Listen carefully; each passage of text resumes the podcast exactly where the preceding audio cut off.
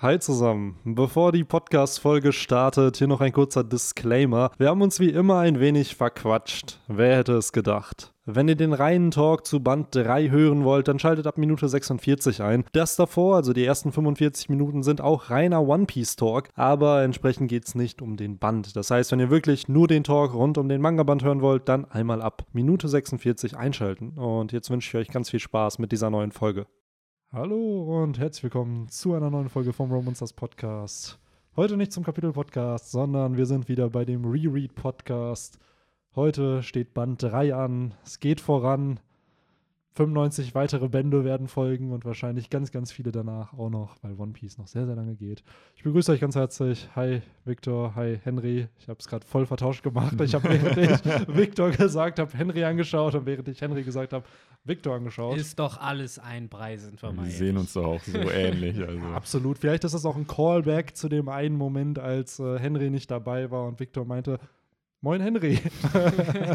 ja, vermisst. Es ist halt wie so, eine, wie so ein äh, Phantomgliedmaß, weißt du? Wenn man so eine Amputierung, Ampu, Amputanz, Am, wenn man äh, etwas amputiert bekommt Ja. und dann halt immer noch so fühlt, als wäre es da, aber es ist nicht da. Und so geht es mit Henry manchmal Ha auch. hast du das da aus dem Affekt gemacht oder? Nee, es war wirklich einfach nur so Brain AFK, so wie immer halt. Henry Oh. gehört ja auch dazu. Fühle ich ja. mich geschmeichelt. ja, Umso besser, dass wir heute jetzt äh, nach ja, zwei Wochen alle mal wieder gemeinsam äh, Stimmt, letzte So Woche warst du ja nicht dabei. rechtzeitig zum, ja, mehr oder weniger Off-Topic-Talk. Aber ist ja mittlerweile auch so ein kleines Event, glaube ich, für ein paar Zuhörerinnen und Zuhörer und äh, bei uns. Ja, So. generell, ne, dass wir von vorne anfangen. Es wird ja so ein bisschen angepriesen mit, ey, 895 Kapitel oder 94 haben wir nicht bequatscht, bequatschen wir die mal. Ich finde es so überraschend, in was für einem Tempo es doch vorangeht, weil es war im Januar, haben wir, glaube ich, damit gestartet und jetzt sind wir schon beim dritten Band. Also, Ja, ey, ich So. hoffe wirklich, dass die Leute, es Leute gibt, die auch mitlesen, so mit uns. Weil es kann man jetzt ja hier schlechter nachgucken, weil der Podcast ja wirklich nur auf Spotify und anderen Audioplattformen erscheint. So äh, gibt es jetzt leider keine Kommentarfunktion, aber vielleicht so ein paar von denen, die zuhören, können ja mal bei den nächsten Chapter-Talks mal in die Comments schreiben, so hey, ich mach mit beim Reread ja, oder oder wenn man halt kommentieren will, immer schön Instagram, Facebook Ja, oder genau. per E-Mail geht halt alles auch. Ne? Den Also, Benny erreicht man, glaube ich, überall. Yes, Mhm, Wir yes, sind yes. praktisch so ein moderner Buchclub, ne? Ja, Ja, natürlich. das Das ist, äh, ja, nur dass es bei uns halt um Mangas geht. Das, ist, Ja, aber es sind ja am Ende auch das sind Bücher, rein theoretisch ne? Bücher, ne? Ja, stimmt schon. Graphic Novels. Oder nee, Ja. das ist nochmal was anderes. Ne? Ne, ich glaube, das ist nochmal was anderes, weil ich glaube, Graphic Novels sind illustriert, äh, beziehungsweise angemalt, haben Farbe. Ah, okay, also im Endeffekt wie die farbigen Manga-Bände, die auch rauskommen. Ja, aber die erscheinen ja nur digital, Ja, gerade okay. bei One Piece. Das finde ich ein bisschen schade, weil ich bin ganz ehrlich, ich würde mir eher die farbigen Manga-Bände dann kaufen, weil die dann halt einfach Ja. schon mehr Ich glaub, Spaß ist machen zu aber auch lesen. teuer, ne? Ja, das ist das Problem. Die sind halt, also für manche gibt's da, wobei, ich glaube, für viele Werke, die haben gar keine farbigen Manga-Bände. Und bei One Piece ja ist nicht- es halt digital. Ja, aber also, es kann ja auch nicht teuer sein, weil Nee, ich nee, meine, Comics werden ja auch zuhauf. Nee, der gedruckt. Punkt ist, wenn du es digital kaufst, wird es ja nicht teurer dadurch, weil wenn du es farbig drucken musst, dann brauchst du ja ein anderes Papier und dadurch musst du es halt dann, brauchst ja mehr Farbe, die du verwendest, aber digital kannst du es halt zur Verfügung stellen. Das Problem ist dabei, es gibt zwar übersetzte oder inoffizielle übersetzte Versionen davon, aber die gibt es halt nur auf Japanese. So, du kannst dir Mhm. halt über Shueisha, kannst du dir halt online, zwar über PayPal dann glaube ich auch die Bände halt kaufen, digital colored und ich glaube mittlerweile gehen die sogar bis Band 93 oder so, also fast bis zum aktuellsten Band. Aber ja, es bringt halt nichts, wenn man kein Japanese kann. Ja, und es bleibt halt immer noch digital halt, ne? Das, Das ist es halt. Aber wie du halt sagst, ne, klar, wenn du halt, ich lese ja auch so ein paar Sachen, die halt ausschließlich digital erscheinen und da liegt es ja dann nahe, ne, dass äh, wenn man Bock drauf hat als Künstler, dass man dann sagt, hey, kostet mich jetzt nichts extra, ich mach's halt farbig, ne? Ist natürlich trotzdem mehr Aufwand. Das ist genau der Tages. Punkt. Also ich glaube, Kosten im Sinne von Zeit auf jeden Genau. Fall. Und ein Ja. Oda, seien wir ehrlich, der hat dann nicht die Zeit, das farbig zu gestalten. Es gibt halt einen Grund, warum es schwarz-weiß ist. Und Vor allen die Dingen farbig selbst, zu Genau, selbst koordinieren. die, ne, selbst das macht, glaube ich, nicht Oda. Also ich glaube, er macht nicht die Digital Recoloring von dem One Piece Manga. So, ich glaube, der wird dann eine Color Palette gemacht, so das, was Oda an farbigen Charaktern macht. Und dann segnet er wahrscheinlich ab. So, ich kann mir nicht vorstellen, dass Oda die Zeit noch hätte, den Manga digital anzumalen, weil das kostet halt auch unfassbar viel Aber Zeit. die so, ich sag mal, die farblichen Designs kommen doch schon dann von seiner. Also, dass er jetzt zum Beispiel sagt, äh, eine Black Mariah ist blond. Ja, ja, klar, aber das kann, daran kannst du dich ja schon an äh, Manga-Bänden orientieren, die sind ja farbig, an Color Spreads kannst du dich da orientieren, Ja, die klar. sind halt farbig. Ich schätze mal, dass auch wenn manche Charaktere, wenn da nicht klar ist, was für eine Farbe die haben, ja gut, dann wird die Anime-Folge halt geschaut und geguckt, Ja, dass man klar. sich daran orientiert. Aber die Idee, ich mein, meinte halt, die Idee kommt ja schon von Oda. Natürlich, Farbe die absolut, haben. dass das in Farbe da ist, auf jeden Fall. Und seien wir ehrlich, es macht in Farbe auch einfach mehr Spaß. Es gibt einen Grund, Ja. warum der Anime halt in Farbe ist und nicht in Es Schwarz-Weiß. gibt einen Grund, warum auch irgendwann das Fernsehen von Schwarz-Weiß auf Farbe. Ja, Wobei, trotzdem finde ich, ist es bei Mangas immer noch ein bisschen Geschmackssache. Vielleicht kommt es auch davon, dass man es einfach so gewöhnt ist und so eingeschweißt ist. Aber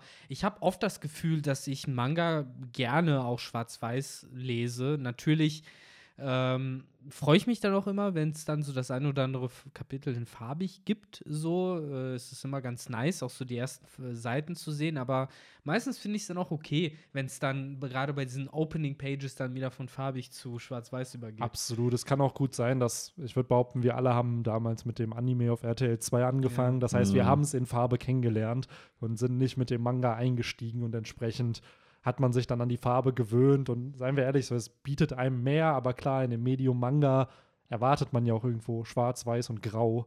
So, und daher, ja, finde ich, Mhm. ich finde beides okay, aber ich muss sagen, jetzt gerade One Piece, weil man es ja wöchentlich dann immer in Schwarz-Weiß und Grau liest, finde ich dann diese Abwechslung in Farbe halt ganz klar. cool. Gerade die alten Momente dann nochmal zu sehen, weil der Manga nimmt ein ganz anderes Leben irgendwie an, wenn du den in Farbe dann nochmal hast. So. Mhm.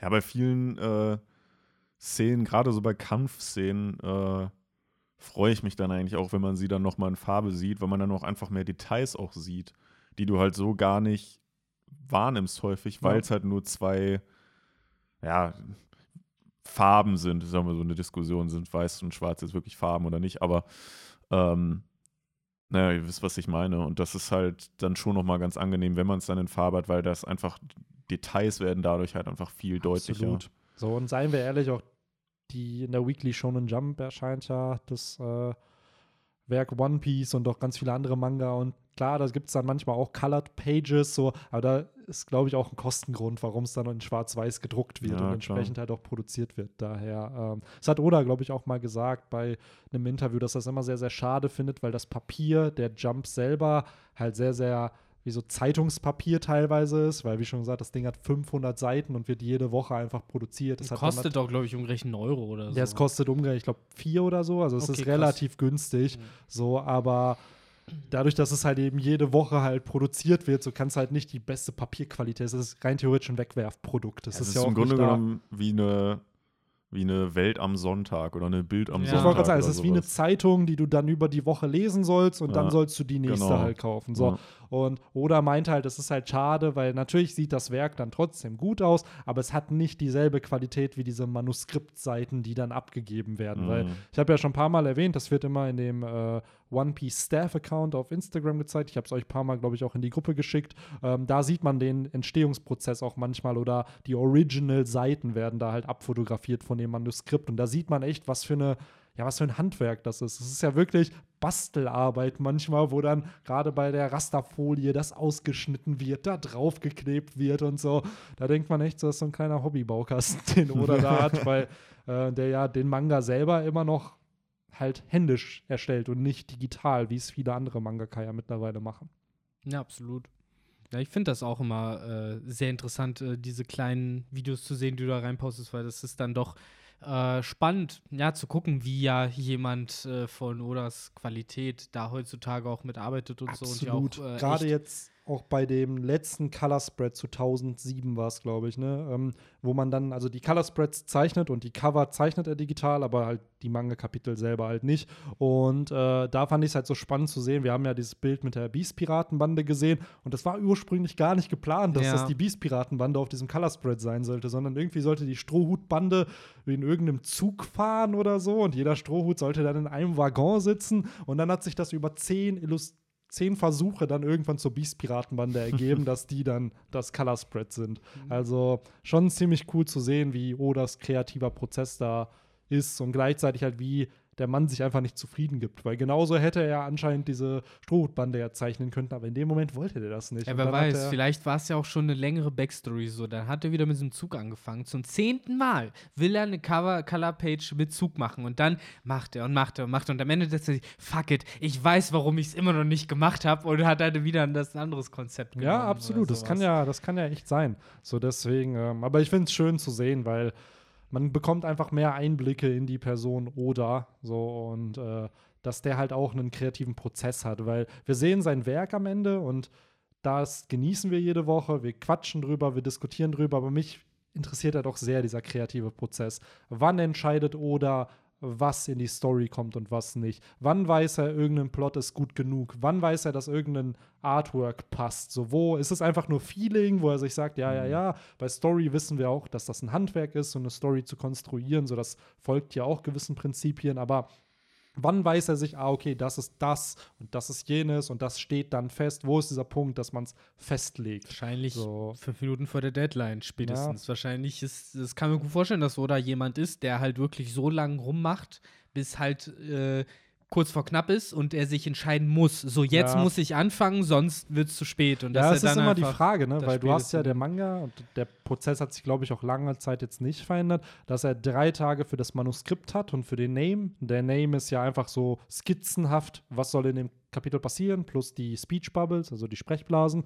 Und dann hat er noch mal drei Tage Zeit, um es zu zeichnen, beziehungsweise drei Tage Zeit, dass es gezeichnet wird, wo ihm seine Assistenten natürlich helfen. So, der, hat, der Mann hat, ich glaube, über zehn Assistenten, die dann Hintergründe zeichnen und whatever. So, also es ist nicht oder der ganz alleine dieses Kapitel jede Woche raushaut. Und ich glaube, das vergisst man so schnell, ne? dass das ja eigentlich ein Team an Leuten ist, die da dran arbeitet. So, es ist das Kapitel ist das Produkt, was am Ende rauskommt, so, aber da sitzt ein ganzes Team dran. So, oder macht das Grundgerüst und die Charaktere und die Sprechblasen und wie es weitergeht. Aber viele Zeichnungen kommen ja auch nicht von Oda. So, also gerade Hintergründe oder dann schwarze Flächen werden ausgezeichnet. Ich finde das so spannend, weil am Ende kriegt halt Oda den Credit natürlich, ist ja auch irgendwo klar, aber du hast nirgendwo eine Column, so ja, Assistenten, bla bla bla bla bla. Ja, weil es halt einfach noch keine vernünftige Gewerkschaft für Das ist, gibt. wie beim, Ja. das ist wie beim Fußball, wo dann auch immer nur der Trainer und die Mannschaft Props bekommen, aber da steht ja noch ein riesiges Team Absolut. dahinter. Da gibt es ja mehrere Aspekte. Es war ja früher bei Spielentwicklung zum Beispiel auch so.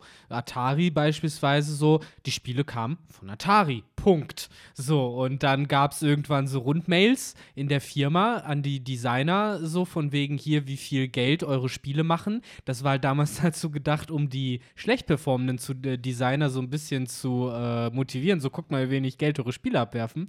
Aber dann haben halt die drei Bestverdiensten sich halt so gegenseitig anguckt, so, ja, wie viel kriegst du denn eigentlich? Ja, ich krieg so und so viel. Ja, ich, ich auch, ich auch. Ja, aber unsere Spiele machen mehrere Milliarden Umsatz, was soll das? so, und äh, haben dann entsprechend auch gesagt, fuck it, wir gründen halt äh, Activision, Ja, was okay, ja bis das ist heute ja- gibt.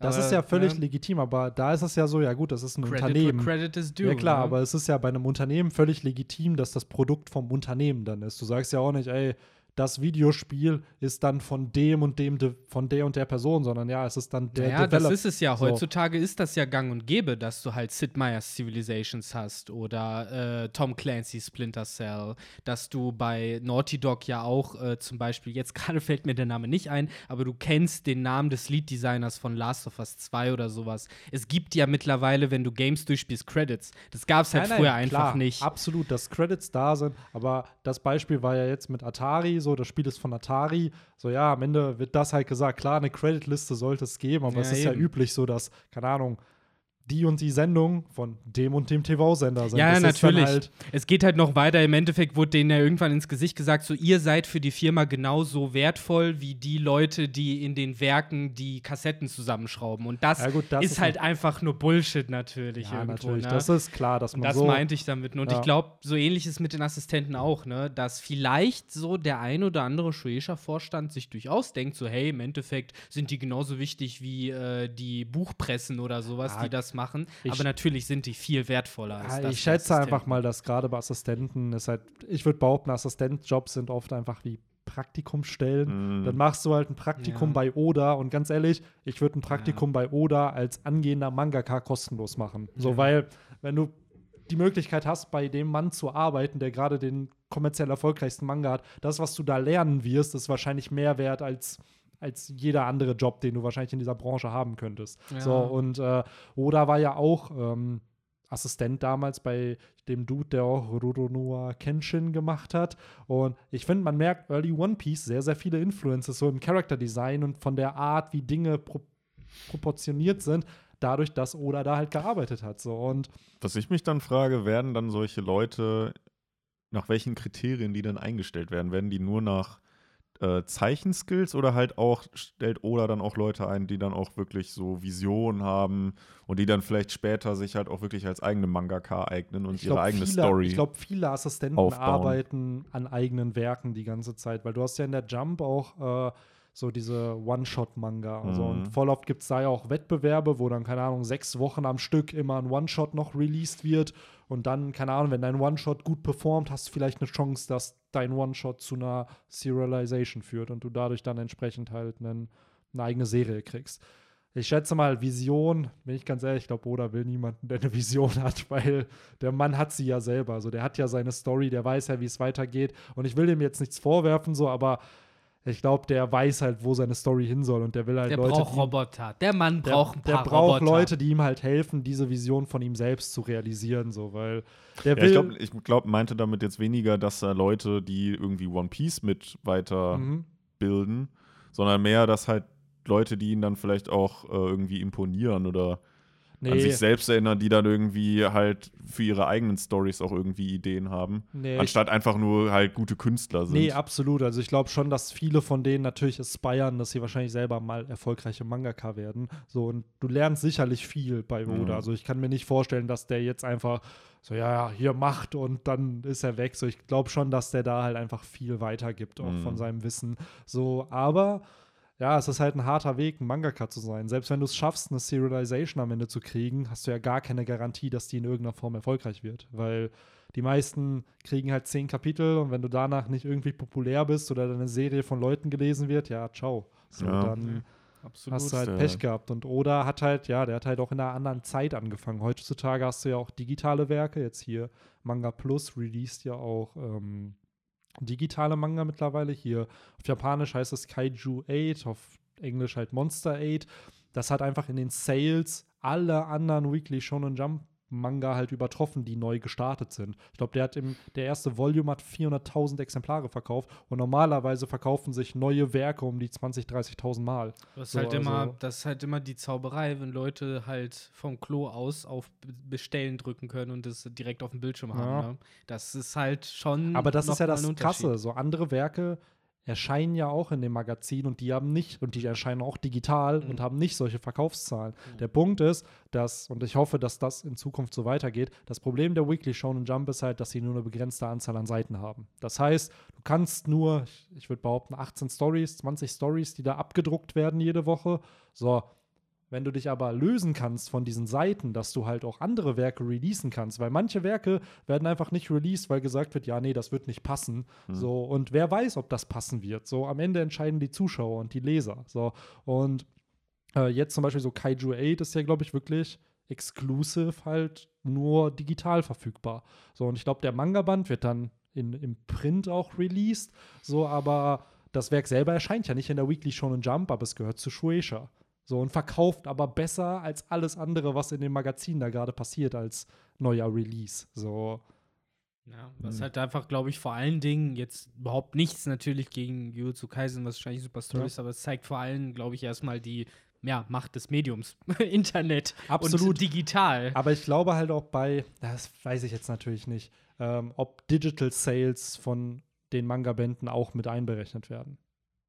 Weißt du, was ich meine? Also ob jetzt halt äh, zum Beispiel, wenn One Piece, keine Ahnung, 1,5 Millionen Bände verkauft, wenn jetzt ein neuer Band rauskommt, so, sind da Digital Sales auch mit drin oder sind da halt nur Print Ich Sales denke mit mal, nur die drin? Print Sales werden da gezählt bei Ja. One Piece. Aber dann ist so es ja nicht, dann ist es ja nicht aussagekräftig, weil ich würde behaupten, viel wird Nee, trotzdem noch ist durch es auch nicht. halt. Aber wer, ne, niemand äh, hat ja in der Geschichte von Statistiken und äh, Bilanzen jemals einen Anspruch auf äh, eine Exaktheit oder Aussagekraft gesetzt. Ne? Die Leute wollen ja, gerade Shueisha will ja einfach nur große Zahlen veröffentlichen. Ja, absolut. Darum geht's ja. Absolut. Aber dann wäre es ja besser, wenn, keine Ahnung, sich eine Million Digital Copies noch verkaufen. Alter, da hast du ja 2,5 Millionen Sales anstatt 1,5. So. Theoretisch schon. Ähm, keine Ahnung, was da Gründe ja. sind. Ne? Ich meine, da sind Ich glaube, das ist jetzt halt auch, drin. müsste man mal sich auch mehr einlesen, einfach wie Aber- das dann halt. Ja. Erstmal können wir, können wir, glaube ich, zittern, ob, äh, ja, wir sind beim ob dritten One Band. Piece gecancelt ob, ob, ob jetzt wir noch weiterkommen, so, ob bis zum Along Park nicht der Manga doch noch abgesetzt wird. So ist sehr bizarr, dass man wüsste, wie die Story die nächsten 1000 Chapter geht, aber trotzdem die Chance bestehen würde, dass es gecancelt ist, was ganz Ja. komisch wäre. Und man sich dann irgendwie fragt, ich hoffe, wir kommen bis Marineford, bevor es Wollen wir- gecancelt Stand, stand One Piece zu dem Zeitpunkt denn noch zur Debatte? Ich Nein, glaube nicht. oder? Ich glaube, One Piece war wirklich schon ein Hit, als es Ja. anfing. So, ähm, diese ersten zehn Kapitel sind ja auch sehr, sehr smart geplant gewesen. Wir hatten ja lange nie so einen kurzen Arc außer Reverie, wo Ja. wirklich innerhalb von sieben Kapiteln drei zentrale Charaktere eingeführt werden, der Plot von denen zu Ende geführt wird und dann der nächste Arc gestartet wird. So, das heißt, der erste Band baut ja richtig gut auf eigentlich. Und dann hast du Ja. halt ein interessantes Setup, likable Character, die passen da halt irgendwie rein. Es erinnert dich irgendwo an Dragon Ball. Ich glaube, One Piece war echt schon auch am Anfang ein Hit. Glaub so, und ähm, ja, deswegen, ja, mal schauen, wo, wo die Story hinführt. Wer weiß, ob dieses One Piece, wovon alle da immer reden, ob das so gut ist. wird. So aktuell ist es noch ein bisschen, ah, ist mir noch ein bisschen zu simpel, so sind Ich so weiß auch wenig nicht, es das Charaktere. gibt, ne? Ist ja, auch noch so eine Frage. Ja, stimmt, ne? Ob das so, ob das existiert das und so, ne? Träume in Ruffys Ja, Kopf. glaubt ihr am Ende ist die, falls das One Piece existiert, dass es am Ende nur die Freunde, die du auf der Reise getroffen hast? Ja, Ja, hundertprozentig. es ist, ist So. safe einfach nur ein Goldschatz. Ja, es ist einfach nur ein Goldschatz. Ne? Ja, oder das. Oder beides halt, ne? Ja, das oder wäre ja das. die, die äh, Goldene Freundschaftsbändchen. Glaubt ihr, es ist so ein Brief von Roger oder sein Logbuch, so dieses, hey, schön, dass du es bis hierhin geschafft hast, so. Und jetzt? und dann, Deswegen hat er dann auch, so die Reaktion von Ruffy. Seriously. deswegen hat Gold. Roger damals auch gelacht im Rückblick von Odin, weil er nämlich halt da wieder hinkam, seine eigene Notiz gesehen hat und gedacht hat, haha, stimmt, ich bin ja so blöd, ich war hier doch schon mal. Tja, Und das ist eigentlich die Krankheit, an der äh, er die ganze Zeit der arme Mann gelitten hat. dass er dement ist. Ja, so mehr oder weniger. das ist er einfach Tja, ihr habt es hier zuerst Ah. gehört. Oder, äh, nicht oder, aber vielleicht war Roger dement. who die gleiche Person. Ja, ey, natürlich. Ist oder nicht jeder Charakter in One Piece. Oder gleich Gold Roger, So, confirmed. ja, Oh. Mann. Äh, ja, aber wollen wir nicht erstmal am Anfang anfangen? Absolut. Ich finde es so schön, dass unser ganzer Off-Topic-Talk wirklich One Piece-related war. Ja. Es ist halt nicht mal, dass wir abgeschweift sind zu anderen Werken, sondern nee, es ist One Piece, über das wir gequatscht haben. Die Leute Deswegen- fragen sich jetzt so, wird das jetzt ein Pokémon-Podcast oder warum haben sie gerade Ja. auf Topic über One Piece geredet? Ja. Einfach mal so die, die Seiten getauscht. Genau. Ja, wenn der Off-Topic auch One Piece ist. Wenn der Oh Gott, Off-Topic. äh, Eine One Sache Piece noch ist. kurz, kompletter Off-Topic, aber ich habe hab ich heute totgelacht. Und zwar, äh, kurze Backstory für alle unsere Zuhörerinnen und Zuhörer. Henry hat heute ein Bild in unsere Gruppe reingepostet von einem äh, ja, Passanten, den er getroffen hat, der halt eine sehr coole Jacke anhatte mit Akatsuki-Wölkchen drauf. Und heute bin ich später abends durch die Stadt gelaufen und wen sehe ich? Am, beim Chinesen am Fenster stehen, eben jenen gleichen Gesellen, der immer noch in diese Echt? Jacke trägt. Ja, ich habe ihn Ah. nochmal gesehen und musste sehr in mich reinschmunzeln. ich werde nicht sagen, aber er Ach, hat schon geil. eine ziemlich lange Zeit in der Stadt verbracht. Jo. Also, ja, das war oder heute er war Mittag, zwischendurch ich, äh, noch mal raus, hat sich jetzt, wollte sich nur was Ja. zu essen holen vielleicht oder so. Aber ja, stimmt, äh, Henrys Bild kam ja noch vor 12 Uhr oder so rein. Ja. Und ich habe ihn so nach 18 Uhr auf jeden Fall schon gesehen, wo er Ja, da krass. immer noch ja, kann gut sein, dass war. er in der City irgendwo wohnt. Ne? Und, aber cooler Boy auf jeden Rumhasseln Fall. war da Ja. wahrscheinlich. Mit seiner Akatsuki-Bomberjacke. Ja. Ja, oder vielleicht hat er mal kurz ein paar Bestien da gejagt und Mm. ist dann, war dann ein bisschen Stimmt. hungrig und hat sich da beim Asiaten noch schön was geholt. Schon Rahmennudeln. Ja. Ich stelle sich vor, irgendwie Bielefeld hätte so einen Jinjuriki. Oh Gott. Boah, das wäre crazy. Ja, welchen hätten wir denn da wahrscheinlich? Irgendwie einen halbschwänzigen oder sowas. Mehr kriegen wir nicht. Das So, so einen halben. Die wurden ja damals so fair verteilt, ne, auf die Dörfer. Ja, mehr oder weniger fair verteilt. Ich habe das damals so verstanden, dass die Dörfer sich drum geprügelt haben. Manche haben halt welche gehabt und manche nicht. Ja, Und dann ging es ja immer darum, die zu stehlen von den anderen ja auch und zu entführen und sowas. Und ich glaube, da hat man zum Beispiel gesehen, dass ja, ich glaube, hier das Wasser, das Blitzreich, hat ja richtig Jackpot gehabt. Die hatten ja, glaube ich, den zweischwänzigen, den achtschwänzigen und ich meine, die hatten sogar noch einen. die hatten auf jeden Fall zwei. Mindestens Nachtschwänzigen zwei. später, Killer Genau. Bee und Und ich weiß, irgendein Land gab es auch noch, die hatten mindestens zwei. Das ist So- doch eigentlich schlecht, mehrere zu haben, oder? Nee, warum hast du zwei Atombomben statt einer? Ja. Ja, gut, äh, okay, wenn man sie kontrolliert, dann. Das war der, Das Ge- war- also der war Gedanke auch- dahinter ist schon, dass es Waffen Ja. als Waffen benutzt werden Genau. sollen. Natürlich, klar. Das wurde ja zum Beispiel mit Gara, als er dann Ja. nach Konoha bei dieser Shunin-Prüfung, das war halt der Plan von Sunagakure, dass halt Gara dann in Konoha sein Bijou. Beziehungsweise ja auch, jetzt muss er politisch korrekt sein, Oshimarus Plan, der ja Suna Ja. unterwandert hat und eigentlich ja ganz andere Sachen geplant hatte. Also Suna selber war ja, waren aber glaube ich auch Arschlöcher, muss man ja jetzt mal so Zu dem zusammenfassen. Zeitpunkt, ja. Wobei man ja Garas Vater dann später noch mal kennengelernt hat. So richtig nett war der ja auch nicht. So, Nee. der, der hat sich auch, glaube ich, nie so richtig entschuldigt dafür, dass er Gara da Die haben ja dann gekämpft hat und gegeneinander und, Genau. irgendwie so richtig dolle aufgelöst wurde das dann auch So. nicht. Nee, ich glaube, Garas Vater meinte dann auch nur sowas von wegen, ja, ne, ich hatte halt keine Wahl, bla bla bla. Und Gara meinte Ja. halt nur, du Wichser, und hat ihn dann, glaube ich, gekillt. So lief das dann, glaube ich, damals. Aber ja. Aber ja, das haben wir ja doch Die noch hier Storys off bei der Aber topic. ich wollte gerade sagen, bitteschön, hier habt ihr jetzt den Naruto Off-Topic-Talk noch Ja. dazu. Irgendwann wird hier noch eine, eine Yu-Gi-Oh! und Pokémon-Reference Ja. reingesprinkelt, irgendwann mal. Ne? Aber ja, lasst uns zu One Piece kommen. Dritter Manga-Band. Mit dem schönen Titel. Ich habe sogar ein Stück Papier hier mir vorbereitet, wo ich meine wichtigsten Informationen notiert Stimmt, die habe. Manga-Bände haben ja Titel. Genau, die Suche geht weiter, heißt der Manga-Band. Äh, Mhm. ein sehr, sehr vager Titel. Kannst das einfach auch nehmen und auf irgendein anderes fiktives Werk packen und es wird wahrscheinlich genauso funktionieren. So. Der Name der von Pokémon Folge 16 wahrscheinlich. Ja, es ist halt. Ja, da, da war halt immer noch One Piece oder das One Piece, so dieser zentrale Schatz, um den es ging. Es geht natürlich jetzt auch immer noch um das One Piece, aber das ist so ein bisschen in den Hintergrund eigentlich gerückt, weil man halt mittlerweile weiß, es ist halt das, das so das, das stellt das Ende der, des Plots dar, der Handlung. Und bis dahin müssen halt erstmal ganz verschi viele verschiedene Subplots Ja, erledigt hier hat werden. man ja noch gar keine Ahnung, also was das One Piece bedeutet. Es Genau. wird gesagt, so, ja, du, wenn du es findest, wirst du der König der Piraten. Wie du es findest, ist halt nur so, ja, es ist auf der Grand Line. So, das erfährst Genau. du, aber mehr hast du eigentlich nicht. Und ich finde es so krank, weil erst in Kapitel 817, wo sie auf Zou sind und Reiso zum ersten Mal gezeigt wird, da erfährst du dann, ah, man braucht vier Road-Poneglyphe, um auf die Insel zu kommen. Da erfährst du, wie man das One Piece findet. Vorher, ja, ja, finde die letzte Insel irgendwie. Und jetzt so, aber Butter bei die Fische, wenn jetzt hier im dritten Band die Info gedroppt worden wäre, du musst auf vier Steintafeln die Koordinaten finden, hättest jetzt die Welt von One Piece auch nicht aus den Angeln gehoben, oder? ja, ich, es wäre halt too early gewesen, ne? Weil naja, halt, es ist denn so eine große Info, dass Ja, halt eine ich glaub- Schnitzeljagd ist, war ja allen also klar, dass es eine Schnitzeljagd ist auf jeden Fall, aber ich glaube, Poneglyphe sind im Universum von One Piece trotzdem noch ein Secret. Ja, klar, das So, Wort also- solltest du natürlich nicht unbedingt droppen, aber Genau. nein, halt die ich würde sogar behaupten, dass die meisten gar nicht wissen, was das ist, Nee, sodass diese ja. Steine überhaupt existieren, dass sie wichtig sind. Wir haben halt Robin, die ein schöner, schönes Plot-Device immer ist, wenn, wenn wir da Infos brauchen. Aber so man- König Cobra, okay, Könige wissen darüber Bescheid, aber so ein Average Civ Civilian, so Man, hätte, man hätte das so beiläufig halt, wie dann ja auch irgendwie die Kaiser dann äh, erwähnt werden, mal irgendwie, oder die sieben Samurai oder so, Ich muss dass sagen, dann da einfach irgendwie gesagt wird, ja, ähm, man erzählt, dass man irgendwie vier Steine äh, finden muss. Ist ja, Im Endeffekt hätte man da ja schon den Dragon Ball Plot ja, anlegen aber können. wollt ihr das? Finde das ist halt die, die Frage. vier. Ich finde es Nee, ich, hab's, ich hätte es genau. jetzt nicht gebraucht. Genau, Nee. ich brauche es nämlich auch nicht. Ich finde diesen Setup nämlich schon ziemlich, ziemlich cool, weil am Anfang denkt man immer, ja gut, du musst auf diese Insel kommen, aber es wird noch nicht revealed, wie man da hinkommt. Man dachte immer, es ist die letzte Insel. So. Und dann irgendwann erfährst du halt von der neuen Welt, du erfährst davon, dass die Kaiser da regieren und sowas. Das ist ja auch eine Info, die wir lange Zeit einfach nicht haben. Das kommt ja erst nach Ines Lobby. Nach über 400 Kapiteln erfährst du, ja, es gibt noch eine zweite Hälfte. So. Ich Und- finde, Ja, sorry, ich wollte nur kurz nee, noch hier. genau.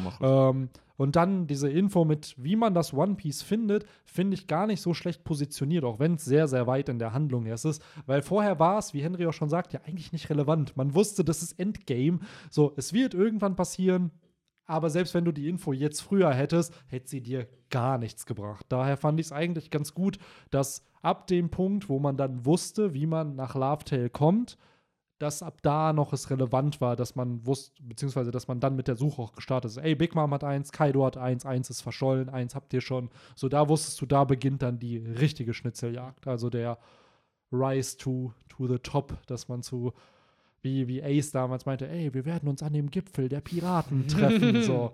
Ich Genau. finde, find, jetzt ist es auch noch, jetzt gerade so am Anfang, äh, ist es auch noch mehr so dieses, so, die, so ein bisschen dieses ganz einfache Pirat-Sein, wie man sich das vorstellt. Du hast eine Schatzkarte und danach suchst, und dann suchst du halt, was da, was darauf steht. Also in dem Fall ist es halt jetzt diese Karte von der Grand Line. Da Ja. steht natürlich jetzt nicht, wo das One Piece liegt, aber es ist halt erstmal deren, deren erster Anhaltspunkt.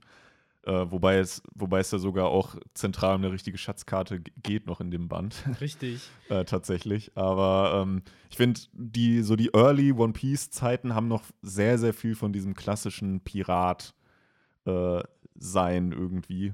Ja, dieses zumindest das Piratsein, was man mit Piratsein verbindet. Ne? Genau. So, weil Oda ja mit der Handlung dann immer wieder zeigt, was für verschiedene Leute es bedeutet, Pirat zu sein. Und er nimmt ja den Begriff schon sehr, sehr freizügig. So, es ist, weil für Crocodile heißt Pirat sein, ein Mafia-Boss zu sein. so, für einen Doflamingo heißt es, ein Underworld-Boss zu sein. Ja. So, also jeder Charakter hatte andere Definitionen dafür.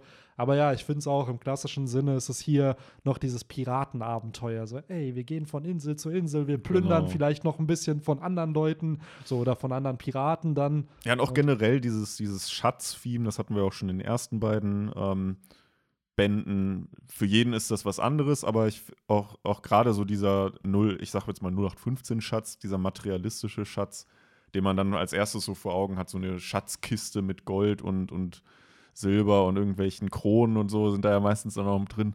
Äh, das hast du auch hier wieder mit, mit Buggy, der dann halt dann diese Schatzkarte haben will, oder mit, mit Gimmon, der äh, auf dem Berg da diese Schatztruhen äh, hat. Äh, und ja, das ist halt noch in diesem Early One Piece Game irgendwie, was dann später eigentlich kaum noch vorhanden ist. Aber mal eine andere Frage äh, nochmal auf den Titel bezogen. Äh, äh, die Suche geht weiter. Ähm, glaubt ihr, das bezieht sich jetzt konkret eben auf das One Piece? Weil ich hatte halt erst einen ganz anderen Gedanken. Ich finde, das bezieht sich auf mehrere Sachen. Also zum Beispiel halt auch die Suche nach neuen Crewmitgliedern. Ich finde, das ist genau, Ja. ich glaube, das hatte Oda am meisten. Das am ist halt die. Frage. Man darf halt nicht halt vergessen, nicht. wir haben jetzt den deutschen Titel. Der japanische Titel für den ersten Manga-Band ist einfach Roman's Dawn. Hm. Auf Deutsch war es, das Abenteuer beginnt. So, ist halt die Frage, wie Reise akkurat, beginnt. genau, wie, wie akkurat ist jetzt halt dieser Titel? Was ist der Japanese-Titel von diesem Manga-Band? Das wäre ja Hm.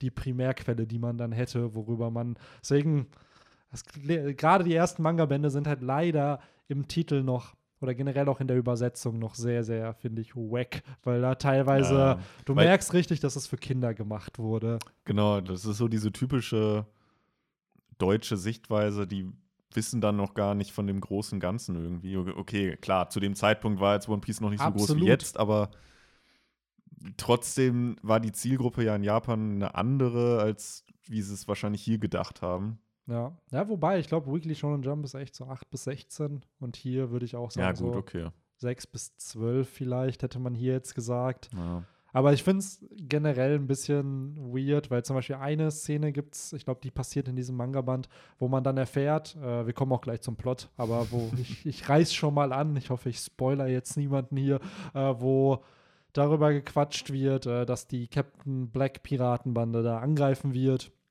Oder die Black Cat Piratenbande angreifen wird. Und dann, oh nein, die, diese Lissop Piratenbande sich sagt, ja, da müssen wir uns aber irgendwie verstecken oder von hier fliehen. Und der eine sagt so, ja, da muss ich erstmal meine Playstation einpacken. So, wo du einfach weißt, so, Alter, so, das Naja, ist oder halt, halt einfach der absolute Klassiker. Ich meine, gut, jetzt vielleicht für viele unserer Zuhörerinnen und Zuhörer ein bisschen abseits von ihrer äh, Altersspanne, aber früher so bei dem Super Nintendo-Klassiker Secret of Mana halt einfach, wo du durch äh, von irgendwelchen Goblins gefangen wirst und die dann einfach irgendwann sagen, oh nein, die Lindenstraße fängt gleich an. So, wo die halt einfach ein Japano-RPG halt auch so komplett deutsch synchronisiert haben, Ja. wo ja auch früher es gang und gäbe waren, dass Zwerge Sächsch sächsisch sprechen in deutschen Übersetzungen aus irgendeinem Grund. So, und sowas hast du ja dann immer wieder in unserer komischen kleindeutschen Synchrokultur gehabt. ja. Wir sind ja auch eins der wenigen europäischen Länder, die das halt so weit ausgebreitet Ich haben. wollte gerade Ich mein, sagen, wir synchronisieren ja wirklich Niederlande, alles. Und da ist ja einfach alles auf Englisch, ne? Ja, Schweden auch. Wenn Norwegen würde ich kommt behaupten Untertitel. auch so. Ja, es ist alles mit Untertiteln. Selbst Kinofilme, Englisch mit Untertiteln. Ja, halt. meistens. Ähm, was ich hier auch interessant fand, weil aktuell läuft ja der äh, One Piece Anime mit neuen Folgen bei Pro7 Max, mit hier Whole Cake Island Arc gerade. Und da wurde nämlich gestern in der Folge, hat Big Mom nämlich auch die letzte oder die Insel vom One Piece erwähnt. Und auf Deutsch wurde es ja damals mit Unicorn übersetzt. Ja. Und selbst in der aktuellen Synchro sagen sie immer noch Unicorn, Unicorn. ja. So. Und das Problem ist, ich kann verstehen, man weiß von Laughtail ja auch erst seit 2019. Vorher hat man es ja auch als Raftail bezeichnet und dann kam raus durch Stampy, dass es Laughtail halt heißt. Und spätestens im Oden-Flashback wurde es dann auch im Manga gesagt. So, da verstehe ich dann nicht, dass, weil man mir jetzt die, die Pointe hinter der Insel will, geht ja dann verloren, weil man weiß ja, dass es irgendwas mit Lachen zu tun haben wird, dass die Insel nicht ohne Grund diesen Namen trägt. Und Unicorn, ich, ich schätze mal, es kommt von Unique, von whatever, Ja, ich so. bin ganz ehrlich, ich glaube, gerade als so deutscher Übersetzer, der du hier sitzt und dann so bist, okay, wie kriege ich jetzt heraus, was der Autor vielleicht eigentlich auch gemeint hat und sagen wollte? Weil ich glaube, am Ende des Tages, äh, wenn man Oda jetzt fragen würde, ja, wie soll sie denn jetzt eigentlich heißen? Wie soll sie denn in den früheren Kapiteln heißen? Ich glaube, er hat keine eindeutige Antwort auf diese Frage. Ja, die Sache ist, ich glaube, gerade bei der deutschen Synchro, ich lese halt immer mehr, ich habe halt auf Facebook eine Seite One Piece News ähm, ge geliked und da werden dann ab und an noch so Synchro-Sachen halt dann released und teilweise wird da, weil jetzt die letzte Woche ging es halt darum, so Synchronsprecher wurden vorgestellt und dann wurden noch Tweets gezeigt von wirklich Synchronsprechern vom One deutschen One Piece Anime, die sich einfach richtig freuen, weil sie halt One Piece Fans sind und da halt jetzt in dem Werk sind, Ja, wo ich mir dann denke, One Piece ist mittlerweile mal so den Finger heben, ne? Genau, da ist doch mittlerweile, das ist so ein Massenphänomen. So, da kannst du mir nicht erzählen, dass nicht irgendwer von den Synchronsprechern dann sagt, ja, aber vielleicht müsste das anders sein. Weil selbst ein Dialogbuch wird am Ende größtenteils von Synchrosprechern. Ja, halt ich kenne das von dem, von dem So. ähm, Synchronsprecher von Zorro. Der ist, hat er mal in einem Interview ges gesagt, ist selber großer One Piece-Fan und schreibt halt für einige Folgen dann auch die Dialogbücher. Ja, genau, die Dialogbücher sind das. Und Genau, die, Da frage ich mich dann auch, dass er dann vielleicht nicht einwendet, ähm, so, ey, eigentlich heißt das äh, Laughtail. Ich glaube, die große Preisfrage am Ende ist halt einfach, äh, wie wird es in der neuesten Auflage des Manga-Bandes in Japan im Moment genannt? Und das können wir sogar halt jetzt herausfinden, weil rein heißt- theoretisch ist ja der 96. Manga-Band jetzt gerade in Deutschland erschienen. Das ist Odens Flashback. Ich weiß leider nicht, bis wann der geht. Ich kann gleich gerne mal recherchieren kurz. Ähm, und in 967 wird es ja im Manga gesagt. Ich meine tatsächlich eher, dass man jetzt die neueste äh, Ausgabe des beispielsweise dritten oder vierten Manga-Bands Ja, da wird's ja kauft, safe des noch- Japanischen. Ja, ja, klar. Und dort wird es eben auch Unicorn Nein, nein, heißen. da heißt es immer noch Raff. Also, da, nein, es hieß ja nie Unicorn. Oder Raftel oder es was war auch immer immer. Raftel halt. So, deswegen war da ja generell die Frage, warum hat man es nicht einfach Raftel gelassen? Ach so, So, ja, das Das verstehe ich auch nicht. Also, es ist ja in Deutschland seit Hm.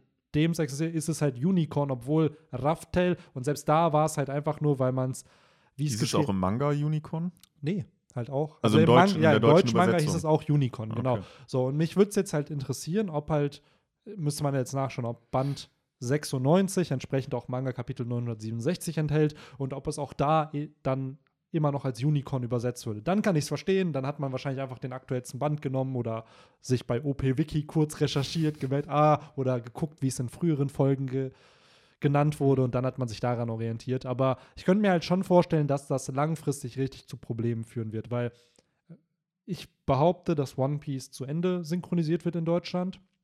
So Pro7 macht sich ja schon sehr, sehr viel Mühe, dass das halt, dass da jedes Jahr eine neue Staffel irgendwie synchronisiert wird, teilweise sogar zwei Staffeln in einem Jahr.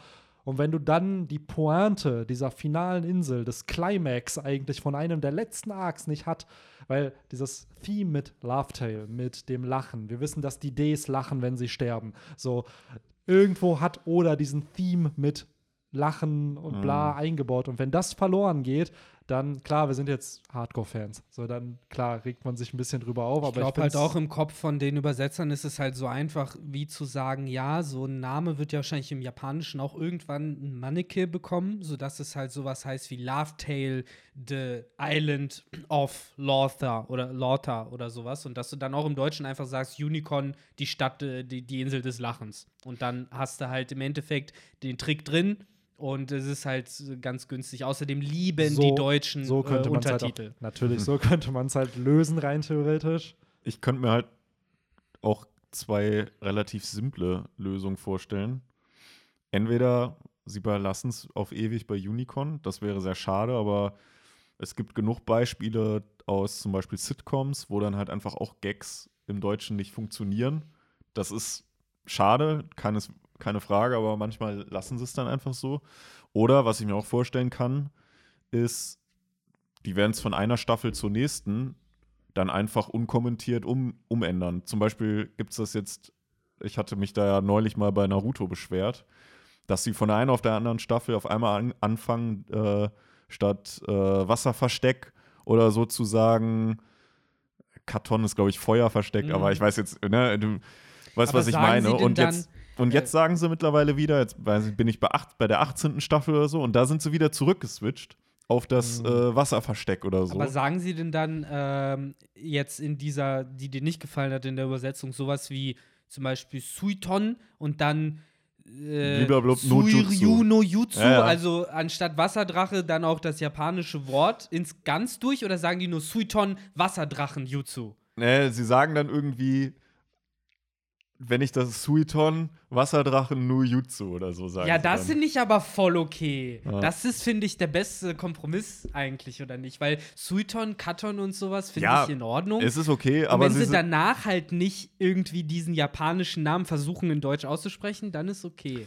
Sie sind halt dann auf einmal wieder zurückgeswitcht. Ja. Von der äh, einen zur nächsten Staffel, wo ich mich dann auch frage, Lag das, hat das Hintergründe, weil sich Leute beschwert haben oder haben sie es einfach vercheckt und so, ey, wir haben das doch immer Wasser versteckt. Oder vielleicht hat man es einfach getestet, genau. Aber gleichzeitig darf man nicht vergessen, das sind halt Attackennamen, die klar, haben auch eine Wichtigkeit, aber das eine ist ja wirklich plotrelevant. Ja, natürlich. Halt, also da verstehe ich da, also sie könnten es natürlich ganz einfach lösen und wirklich dann in der nächsten Staffel nennen sie es dann oder wenn es dann relevant wird, nennen es einfach Love Tale, fertig aus aber damit machst du es ja kaputt für die anderen Folgen, weil die Leute, Casual-Fans, ja, hä? So, oder jemand, der halt jetzt zum Beispiel nicht japanische Folgen guckt, wo ich auch ein paar Freunde habe, die wirklich jetzt die deutsche ja. Synchro schauen, die haben noch gar keine Ahnung, dann das Unicorn Love Tale halt. Aber ist. da habe ich jetzt eine Frage.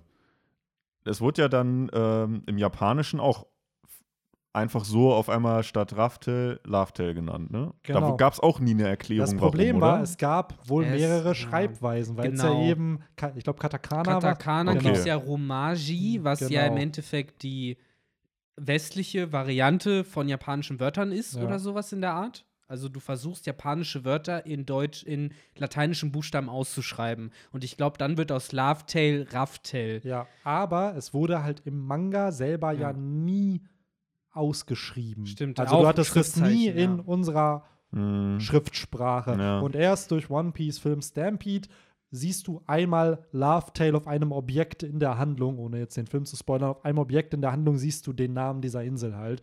So. In unserer Schrift. In, in unserer Schrift. Genau. Und ab da an war es klar, okay, es ist Love Tale. Mm. Das war sogar noch vor dem Punkt, wo man im Oden-Flashback da halt war. Also es war ja Sommer 2019, glaube ich, und das Oden da in, äh, nach Lovetale gekommen ist, war ja dann irgendwann Ende des Jahres. Ich glaube, am Ende des Tages ist eh die ganze Tiefe dadurch allein schon verloren, wie du es richtig gesagt hast, dass es halt Schriftzeichen sind und allein schon bestimmt die Art und Weise, wie Lovetale geschrieben ist.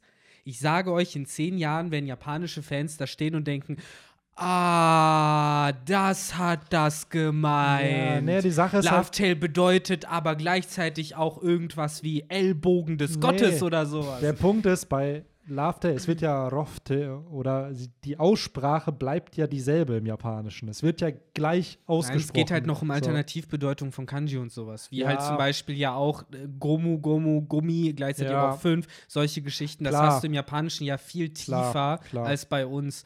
Und ich glaube, da wird halt das eine oder andere nochmal, wie zum Beispiel jetzt ja in dem Band, wo äh, Oda ja auch zum Teil thematisiert hat, warum Buggy Buggy heißt. Und wenn man sich das anguckt in der Übersetzung, habe ich zum Beispiel nicht verstanden, weil dann hieß es da, that's why he's called Buggy instead of Buggy. Aber es sind halt andere japanische Schriftzeichen und ich glaube, das ist dann der Witz für die Originalleser. Und ich wette, dass eben so Namen wie Love Tale oder äh, irgendwelche anderen integralen Sachen dann auch solche Sachen haben, wo man dann am Ende dann sitzt und sich denkt, so, oh, das hat das also irgendwie ja. Hidden Meaning mäßig bedeutet. Ja, kann sein, aber dann müsste man es ja längst schon herausgefunden haben, weil am Ende des Tages hat man ja die Art und Weise, wie es geschrieben wurde, offizielle Manga seit Kapitel 104, 103 mhm. so.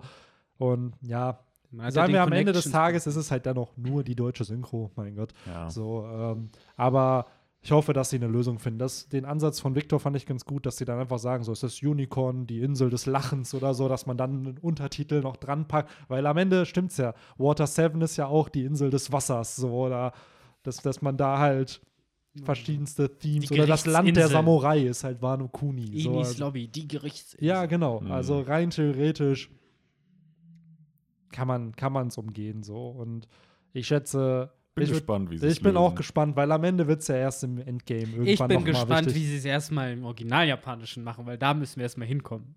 so. Ist ja jetzt nächste Folge. Da ist es Na, so. ich meine, bis wir im Manga endlich mal dahin kommen, wo wir erfahren, was ist mit Live eigentlich wirklich Ach so, ja hat. klar, klar. So. Aber der Titel bleibt ja. ja, das ist ja, der wird ja nicht geändert. So, aber ich weiß, was du meinst. Dann kommen wir, boah, wenn die Handlung da mal ankommt, boah, fünf Jahre, sechs Jahre vielleicht noch. Ja, nee, nie im Leben, bei dem Tempo nicht. Aber in unserem eigenen Tempo können wir ja. Lass uns nicht in der Zukunft schwelgen, sondern in Genau. der Vergangenheit. So, Ne? so Sie sieht's aus. Kehren wir in das Jahr 1999 zurück. so als dieser, nee, 98. glaub Fun ich. Fact: ich, Als ich eben ähm, von meiner Mom zu mir nach Hause gebracht wurde, lief im Radio I'm Blue von Eiffel 65 und da meinten sie, ja, das war der, ähm, das war der Nummer 1 Hit im Jahr neun, äh, also im Sommer 1999. Blue war, das war meine Anthem gefühlt, als ich in die Schule gekommen Ja, bin. Das das, war war mein ein absoluter. Lieblingssong Ja. einfach. So, das war allein das Musikvideo mit diesen Aliens und so. Das hat jeder gefeiert, das Ja. Lied. Irgendwie, ich ich kenne keinen, der es hasst. Ja, Das ist echt. Es war einfach zu catchy. Das ist Ja. echt.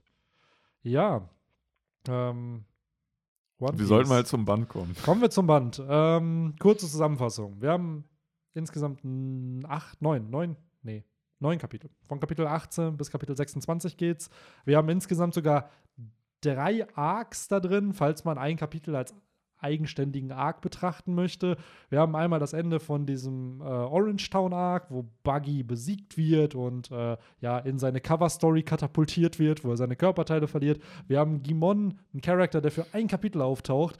By the way, ein Chapter, was auch mehr Seiten hat als ein normales Kapitel. Ich glaube, das hat Mhm. 25 Seiten. Ähm, was im Anime erst nach dem Syrup Village Arc kommt, hier aber im Manga vorher.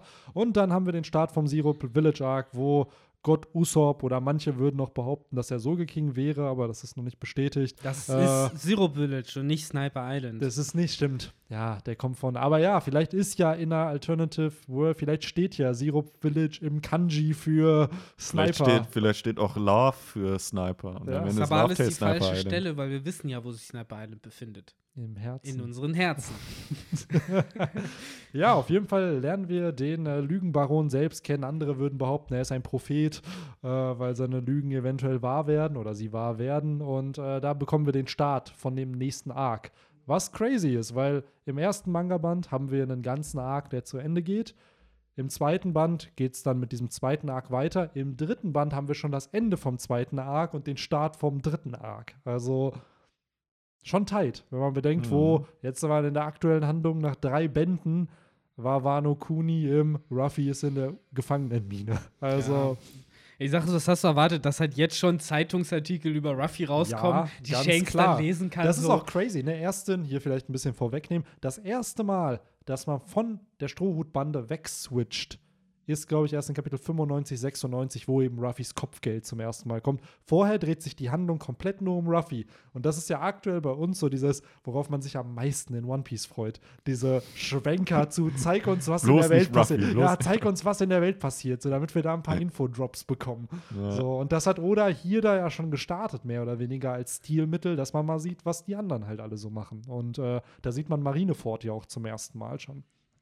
Stimmt. Deswegen, Aber grundsätzlich ist ja alles noch jetzt sehr ja, fixiert halt nur auf, auf die Strohhutbande. genau, absolut. So. Und hier ist es auch noch sehr überschaubar. Wir haben aktuell halt zwei Bandenmitglieder, die offiziell zur Bande gehören. Wir haben eine dritte Person, die mitreist, aber noch kein offizielles Mitglied ist, weil Nami hat ja schon gesagt, sie will mit den beiden zusammenarbeiten, aber sie will nicht deren Bande beitreten, weil sie Piraten heißt. Ja. Genau, sie sind eine Zweckallianz, so ein bisschen wie das, was wir in der neuen Welt ja auch hatten. Ja. Und ähm, ja, wir bekommen halt zum einen das Ende von einem Arc, den Start vom neuen Arc. Und ich finde es auch cool, weil dieser ganze Manga-Band hat halt sehr, sehr viele Foreshadowings und teilweise auch Callbacks zu anderen Plotpoints. Wenn man bedenkt, wir sind gerade mal am Ende des Bandes sind wir bei Kapitel 26 und da kommen schon Callbacks. So, das Mhm. haben manche Manga erst viel, viel später in der Handlung. Und hier hast du dann ja wirklich so einen Name-Drop wie Yasop. So, wo man dann merkt, ah krass, Lissop hat einen Vater, der auch bei Shanks in der Bande heute mehr ist. oder weniger der einzige Name-Drop, den wir bekommen haben. Also wenn man sagt, dass Kinemon für über 200 Kapitel gedele- gede developed wurde, wird äh, Yasop hier schon fast 1000 Kapitel lang gedeveloped. Und das Krasse ist, bei Yasop gibt es, äh, das ist auch so ein kleiner Fun-Fact, der auch in einem SBS erwähnt wurde: Vista und Yasop hassen sich. Aber man weiß nicht warum. Auf Marineford gibt es nämlich ein Panel, wo die sich richtig grumpy anschauen, die beiden. Und daraufhin hat das jemand im SBS gefragt: so, Ja, ey, warum gucken die sich so grumpy an? Und da meinte Oda so: Ja, ja, die haben Vergangenheit miteinander, Ja, aber er okay. verrät noch nicht, was es ist. So, auch so absurd. Warum Yasop und Vista? Der eine ist ein Schwertkämpfer, der andere halt ein Was Sniper. jetzt schon teast, wenn wir gerade im spannendsten Moment sein werden und eigentlich interessiert dafür sein werden, was zwischen Ruffy und Blackbeard und der Vergangenheit abgeht, werden wir erstmal dicke, fette Nebenstories und Flashbacks von Yasop und Vista und sonst wem bekommen. Oder Until the End wird das durchziehen. Ja, stell mal vor, Vista und Yasop waren früher zusammen unterwegs. So, und dann hat sich Vista aber dann irgendwann Whitebeard angeschlossen. Er so, ja, du kannst mich doch nicht alleine lassen. Und dann so, nein, ich werde mich hier anschließen. So, komm doch mit. Und dann Eine meint er so, junge. Liebe, die von Piraten. Oder äh, ist es das andere, genau. Das andere, was ich mir überlegt habe, war, dass vielleicht beide auf Lissops Mutter gestanden haben. Ich dachte, dass aufeinander. Und er dann halt, der eine ist dann zur Whitebeard-Piratenbande gekommen und hat die Liebe seines Vaters dann bekommen und der andere hat halt ein Kind gezeugt und ist dann danach Pirat geworden. Ich fände es immer noch spannender, wenn die Steamy Love Story miteinander hatten. Ja, oder die beiden. Aber ja, am Ende des Tages, ja, schwierig. Ah, Meinst du, meinst du, Oda baut sowas ein? Ja, es wäre schwierig, weil er ja rein theoretisch heterosexuell irgendwo ist. Leute, ma macht's nicht mehr kaputt, Ja, als ja, es stimmt. sein soll. Ja, Ja. was heißt kaputt? Es ist ja eine legit Frage, ob es passieren könnte. So, ob Oda bereit Ja. wäre, so eine Plotline Nein, die zu traurige bringen. Antwort ist einfach nein. Nein, Nein, das ist es halt nicht. eben, ja. Natürlich nicht. Natürlich es, nicht, Es wäre sehr out of Ja. place. Vor allen Dingen dafür, dass halt One Piece ja doch noch sehr, sag ich mal, mit konservativen Werten verfasst Ja. worden ist. Und trotzdem aber so einen Charakter wie Yamato einbaut, wo dann über Gender Ja, natürlich, natürlich. Diskutiert wird. Also das ist Auf dann halt Fall. auch ja wieder klar, so aber eine so, Sache. solche deepen, ähm, solche deepen ähm, Topics, finde ich, behandelt One Piece. Na klar, also du hast natürlich auch so dieses äh, Rassist Rassismus, hast du natürlich da auch drin, das Theme Ja, irgendwo mit den Das ist Fischmenschen. es ja. Sklaverei Also, halt, aber ne, so. Alles halt irgendwo nicht so, so in die Fresse, sondern mehr so.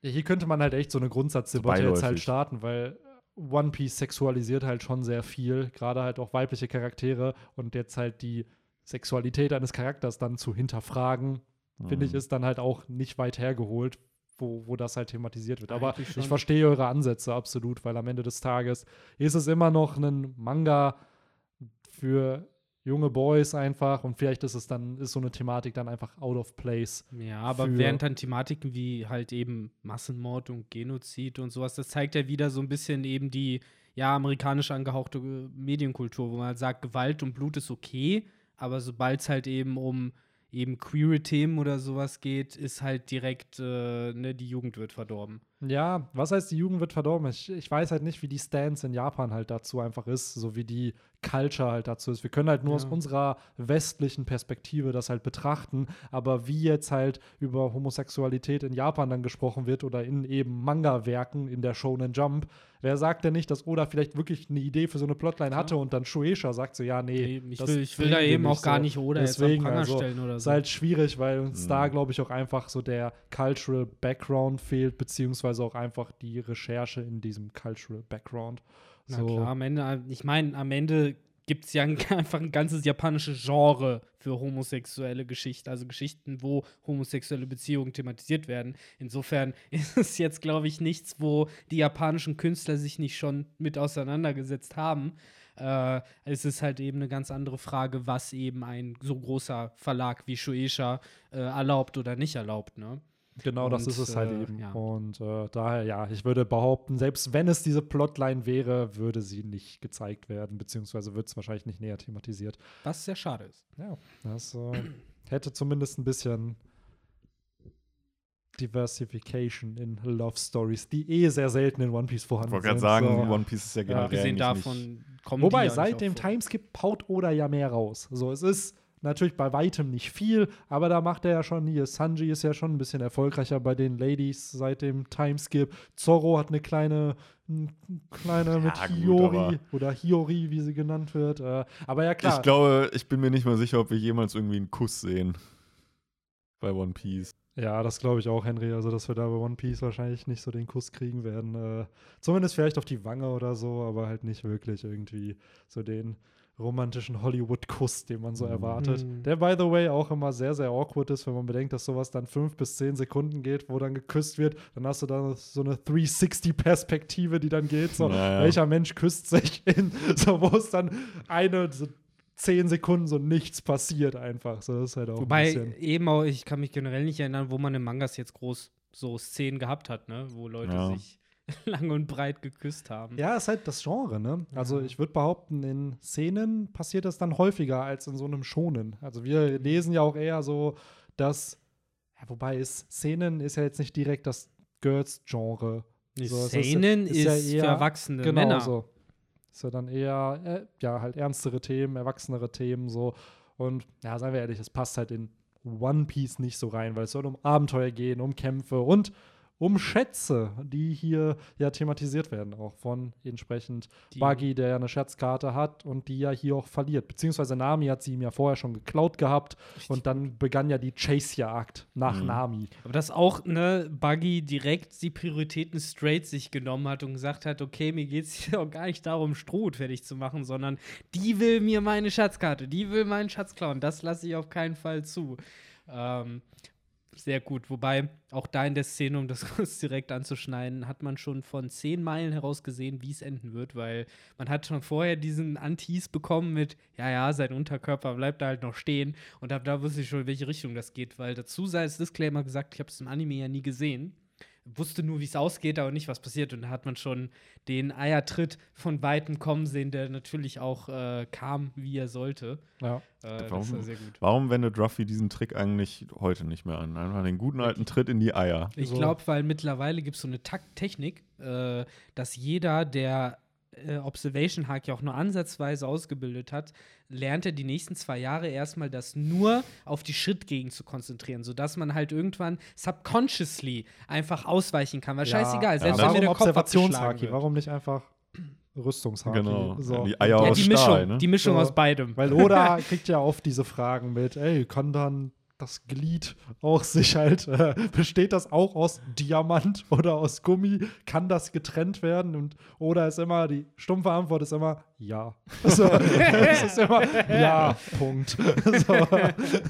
Warum auch nicht? Und das ist ja auch krass. Die Fragen werden ja irgendwo auserwählt so, und die beantwortet er dann doch immer. Und bei, ich glaube, ich weiß, das ist bei Ruffy, bei Buggy und auch bei Josu. Da war es safe. Ach ja. Wurde das gefragt. Bei Gear, bei Gear 2 pumpt Ruffy sich Blut immer, ne? In ja, genau. Gewisse Regionen. dann, Ja, wird, dann okay. wird er schnell und warm Ja. und alles so gut. Alter. Aber auch hier Interessant. wurde ja sogar äh, von Ruffy dann zwischendurch auch der Satz gebracht, so, es muss doch eine Grenze für dieses Barra-Barra-Gedönses geben. Aber laut Oda gibt es hier wohl nicht. Ja, doch, es gibt eine Grenze. Wie, also meinst du jetzt von der, wie weit er fliegen kann oder. Ja, mehr wie weit wie er, oft sich, er sich trennen kann, ne? trennen kann. Ja, okay, ja, ich glaube, das hat keine Grenze, aber wir bekommen ja im. Was, Impel Down? Da bekommen wir eine kurze Erklärung von seiner Frucht, dass es halt einen Radius gibt, in dem Buggy halt nur schwer, so ein Room rein theoretisch, Genau. nicht gezeichnet wird, äh, dass man da weiß, okay, so weit kann er sich halt bewegen. Und auch hier wird ja schon die Info eingeführt, dass seine Füße sich dabei eben auf dem Boden befinden müssen. Ja. Die können Ah, halt wobei, nicht schweben. Das ist Der der muss Punkt. schon auf dem Boden bleiben. ne? Na, dem geht. Im Impel Down ist er geflogen. Da hat Ruffy die genommen und Ja. Ruffy war auf dem Rücken von Buggy. Ja, und Buggy ist geht. dann über die Nadeln halt geflogen. In dem Mhm. zweiten oder ersten Level war das. Anders gesagt, die Füße können nicht schweben. Die können das Genau, die nicht. können nicht kannst schweben. sie mitnehmen, das ist kein Problem. Aber dann ist halt Buggy echt crazy Utility-mäßig. So, wenn man wirklich seine Beine einfach nur trägt und du auf seinem Rücken sozusagen bist, kann er ja fliegen. und welchen so. Grund gab es jetzt dafür, dass Buggy seine eigenen Füße nicht in die Hand nehmen Das- kann ja. und losfliegen kann? Ja, wahrscheinlich, weil er dann nicht kämpfen kann. Oder kann er sich Ja. die nicht an den Rücken kleben Naja, oder so? Rucksack oder ich meine, so Ja. groß sind die jetzt nicht. Das ist, das ist ja die Größe von einem Paar Schuhe, ne? Ja. Ungefähr. Ich meine, Füße sind ja groß wie Schuhe. Und das jetzt nicht so schwer mit sich mitzuführen, oder? Keine Ahnung. Also, das ist äh, jetzt, wo ich drüber nachdenke, schon ein bisschen seltsam. Ja, gut, der Aspekt mit dem, die Hände, die braucht er ja für seine Dolche oder so. Andererseits hat er ja in seinen Füßen auch, oder in seinen Schuhen hat er ja auch Dolche drin gehabt. Stimmt. Das war, das war übrigens eine witzige, also eine interessante Finte tatsächlich von Buggy, wie er erst irgendwie, für mich sah es so aus, der hat ja diese Position, als würde er so einen Baseball werfen wollen, am Anfang eben von Kapitel 18. Und dann ist es ja sein Schuh, der losfliegt. So, mich hätte er damit bekommen, bin ich Ja. ganz ehrlich. Das war wie dieses, dieses Riesenschuriken, was sie bei Naruto Ja, so geworfen haben, ähnlich. so mit den bisschen. zwei, mit dem Schattendoppelgänger Ja, dahinter. ja, genau. So, ja, genau. Ja, Ja. Aber Das ist schon crazy. Ne? Also. Buggy kämpfen kann er ja bis zu einem gewissen Grad zumindest, aber so seine Skills, seien wir ehrlich, so im weiteren Verlauf der Handlung merkt man immer mehr, dass Buggy echt so ein Gag-Antagonist eigentlich war. Jetzt, ne? muss, jetzt muss man dem Charakter ja auch so ein bisschen, ähm, ja, wie soll man das sagen, die, äh, äh, ja, Mann, fallen nur englische Begriffe ein. Man muss ihm auch ein bisschen entgegenkommen, in, insofern, als dass äh, am Ende des Tages er das ja alles nicht wollte. So. Der dachte ja eigentlich, ich setze mich früh zur Ruhe, ich habe hier eine Schatzkarte, ich habe hier eine Frucht, die 100 Millionen Berry mindestens wert ist und äh, dann ist es ja alles trotzdem dank Shanks ganz anders Ja, gekommen, dieser als es blöde kam. Shanks, der hat Ah. ihm seinen Plan vernichtet. Dieser Masterplan. Ja. Aber ich fand, das war ein sehr, ja, ich fand, das war ein sehr cooler ähm, Flashback, den ich auch tatsächlich irgendwie komplett aus meinem Mindset gestrichen hatte. Von daher war das echt cool, das nochmal zu sehen und auch irgendwie One Piece, äh, One Piece Comedy at its best, Ja, wie ich fand.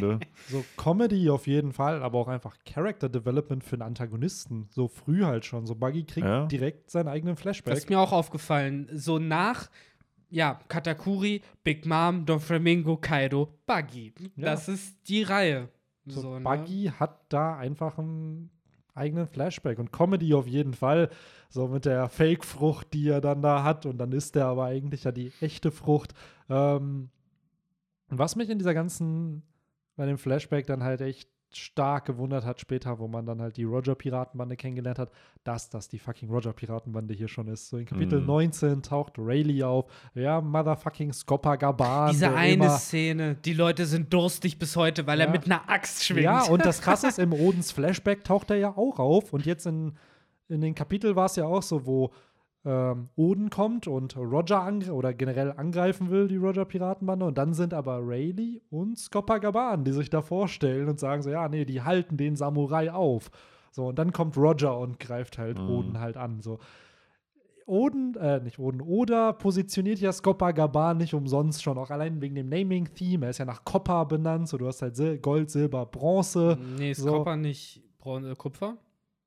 Nee, Copper ist Nee, Bronze ist Bronze. Bron- Copper, ja. Copper ist Kupfer. So, also, aber er ist nach einem Edelmetall benannt. So, Ja, das aber ist halt theoretisch fehlt so, Bronze. so, ja, aber der Punkt ist, wir haben halt Kupfer. So, und das meine ich halt. Wir haben halt. Stell keine Frage. So, wir haben halt Edelmetalle. So, und gleichzeitig wird er halt in dem Theme halt gepackt, wo halt viele vermuten, dass eben Scopper Gaban zum Der Sanji ist, Monster-Trio, äh, genau, der, der Roger-Piratenbande einfach Aber da ist. fehlt ja noch ein Jimbei. Ja, wer weiß, ne? Vielleicht, vielleicht war Oden der Jimbei. So, der ist ja. Ja, oder der Bronze-Typ, ne? Ja. Oder Ja, der eben. Bronze-Typ, der Mhm. keinen Namen hat. Mittlerweile hat man, glaube ich, auch die Namen von Rogers Piratenbande. Also ich- da war kein. Ich habe direkt ein. Thumbnail vom Kopf. Irgendeine, nimm irgendeine Silhouette, pack ein rotes Fragezeichen rein, erfinde einen Namen, bla bla bla, Bronze. Äh, das fehlende Mitglied des Gold Roger Monster Trios. Du hast 10.000 Klicks locker mindestens. Und ein bisschen Credibility verloren. Ein bisschen Ja. Credibility Aber verloren, ja, genau. Klicks auf jeden Fall. Ach Äh, ja. Ja, das finde ich halt, muss ich ehrlich sagen, in diesem Flashback so cool, weil eben Rayleigh hier schon auftaucht. Wir haben eine Teufelsbruch. Wir haben selbst diese Szene, kriegen wir ja nochmal in Odens Flashback zu sehen. Und da sieht man, ich glaube, es war Kapitel 968 oder nee, 67 war es. Die Szene passiert kurz bevor sie in Water 7 ankommen. Das heißt, das ist schon auf, ne, auf der Grand Line im Endeffekt, diese Szene. Und äh, ja, crazy. Einfach, dass da, dass dieser Streitgespräch mit dem Nord- und Südpol im Endeffekt. Mhm. Äh, Ja, auch generell crazy, dass man ja auch einfach so jetzt, wenn man davon ausgeht, Grand Line ist nicht die neue Welt, sondern Grand Line, Grand Line, äh, dass da jetzt auch einfach noch Teufelsfrüchte zu finden waren. So, das ist generell eine Frage, die ich mir so gestellt habe, weil viele Teufelsfruchtnutzer, die wir sehen, also Butter bei die Fische, die wenigsten von denen sind unter 20 Jahre alt. So, also es gab ja irgendwie eine Phase, wo ja die Teufelsfrüchte mal alle aufgegessen wurden und jetzt natürlich ab und zu stirbt jemand, jemand übernimmt sie, aber es scheint irgendwie so eine Spanne von vielleicht fünf bis zehn Jahren jetzt äh, gewesen zu sein, wahrscheinlich kurz nachdem Gold Roger gestorben ist, wo Leute auf einmal angefangen haben, ne, alle ihre Teufelskräfte zu bekommen. Aber das weiß man ja nicht. Das weiß man. Weil zum Beispiel bei Rogers Execution waren ja Gecko Moria, Ja. waren Crocodile und Dragon und so ja da. Da weiß, gut, bei Dragon weiß man es immer Oder noch nimm nicht. halt eben aber kurz vorher, weil natürlich Ja. Buggy sehen wir ja auch, der kriegt Ja, die klar. Teufelsfrucht ja noch Klar. vor Rogers Exekution. Ich meine halt den Zeitrahmen generell anscheinend war es noch möglich, eine Teufelsfrucht einfach zu finden. absolut. Ja, aber ich So. fand's, fand's jetzt generell auch, also du hast ja in der Bande gemerkt, keiner wollte die ja. So, Ja. jeder wollte halt lieber schwimmen, wo ich mir so denke, Alter, so Seid eine Teufels, ja genau, seid ihr dumm, so ihr könnt halt, irgend so ein random Dude kann halt da aufsteigen innerhalb der Bande zum, ja, vielleicht nicht Monster-Trio, aber eins da drunter dann. Ja, aber weil er halt ganz einfach ehrlich, eine Teufelsfrucht ist. wenn es jetzt die Strohhüte wären, die jetzt eine Teufelsfrucht da hätten, dann würden da genau die gleichen Argumente fallen. Sanji würde sagen, fuck it, Zorro würde sagen, fuck it. Selbst würden auch alle wollte ja sagen, nicht ja. die Mera Meranomie. Die würden ja So. auch alle sagen, ich würde lieber schwimmen. Aber die Bande ist halt auch deutlich kleiner gewesen als bei. Ja, klar, Bei, äh, natürlich, da, Roger. ge da gäbe es dann noch mehr, äh, sage ich mal, gierige Leute, wo man Und die haben halt auch können, alle irgendwo ihre Special Abilities, Ja, während bei Roger halt einfach nur die typischen Pistolen und äh, Schwertdudes dann halt. Wo wir halt wieder so ein bisschen bei diesem Pira klassischen Piraten-Theme sind. Ne? So, Es Ja. sind einfach simple Waffen, die da genommen wurden. Einfach Scopagaban, der hat einfach Äxte in der Hand und kämpft damit. Ähm, ich finde es generell aber so cool, dass gerade halt die Roger-Piratenbande und eben auch die Whitebit-Piratenbande gar nicht so viele Teufelsfrüchte halt haben. Mhm. So, dass da halt, wenn man jetzt Big Moms Bande ansieht, jeder hat eine Teufelsfrucht. Jeder, jedes wichtige Kind hat irgendeine Teufelsfrucht. Genauso in Kaidos Bande. Jeder der Flying Six und viele auch von den Headline, oh, wobei die haben Smile-Früchte, aber viele auch bei Kaido haben halt Teufelsfrüchte. Wohingegen bei Whitebeard, wenn ich jetzt so drüber Die nachdenke, obersten Marco. vier haben welche. Hä? Die obersten vier haben welche. Also Ja, Whitebeard, plus die Marco. sechs, halt, plus die Flying Six, die gehören ja Nee, auch ich meine bei Whitebeard jetzt. Die obersten vier haben halt welche. Whitebeard, Marco, Josu und Ace hatten welche. Genau, so. Vista ist halt Schwerkämpfer. Genau, dann Der hast du ist ja cool. Flamenco, der jetzt eine bestätigte hatte. der hat auch einen. So, aber das sind immerhin 16 Kommandanten und die ganze Bande besteht ja aus 1617 Mitgliedern. Ja, So, das heißt, so statistisch gesehen haben halt, äh, hat fast niemand da eine Teufelsfrucht. So, und bei Roger haben wir bis auf diesen Dude aus dem Film, der ja kein Kanon-Charakter ist, der hat eine Teufelsfrucht gehabt. Buggy jetzt rein theoretisch, der eine Teufelsfrucht halt hat. So, und hat sonst irgendwer aus der Roger-Piratenbande eine bestätigte Frucht? So. Ja, aber man kennt generell noch relativ wenig ja noch als Ro Roger. Ja, das stimmt. so. Aber ich finde den Theme an sich halt cool, dass in dieser alten Ära viel, viel mehr einfach auf Power gesetzt wurde. Und erst durch die, dieses Golden Age of Piracy habe ich das Gefühl, und vielleicht bestätigt das so ein bisschen auch das, was Victor gesagt hat, erst Teufelsfrüchte relevant richtig wurden, dass es dann einfach.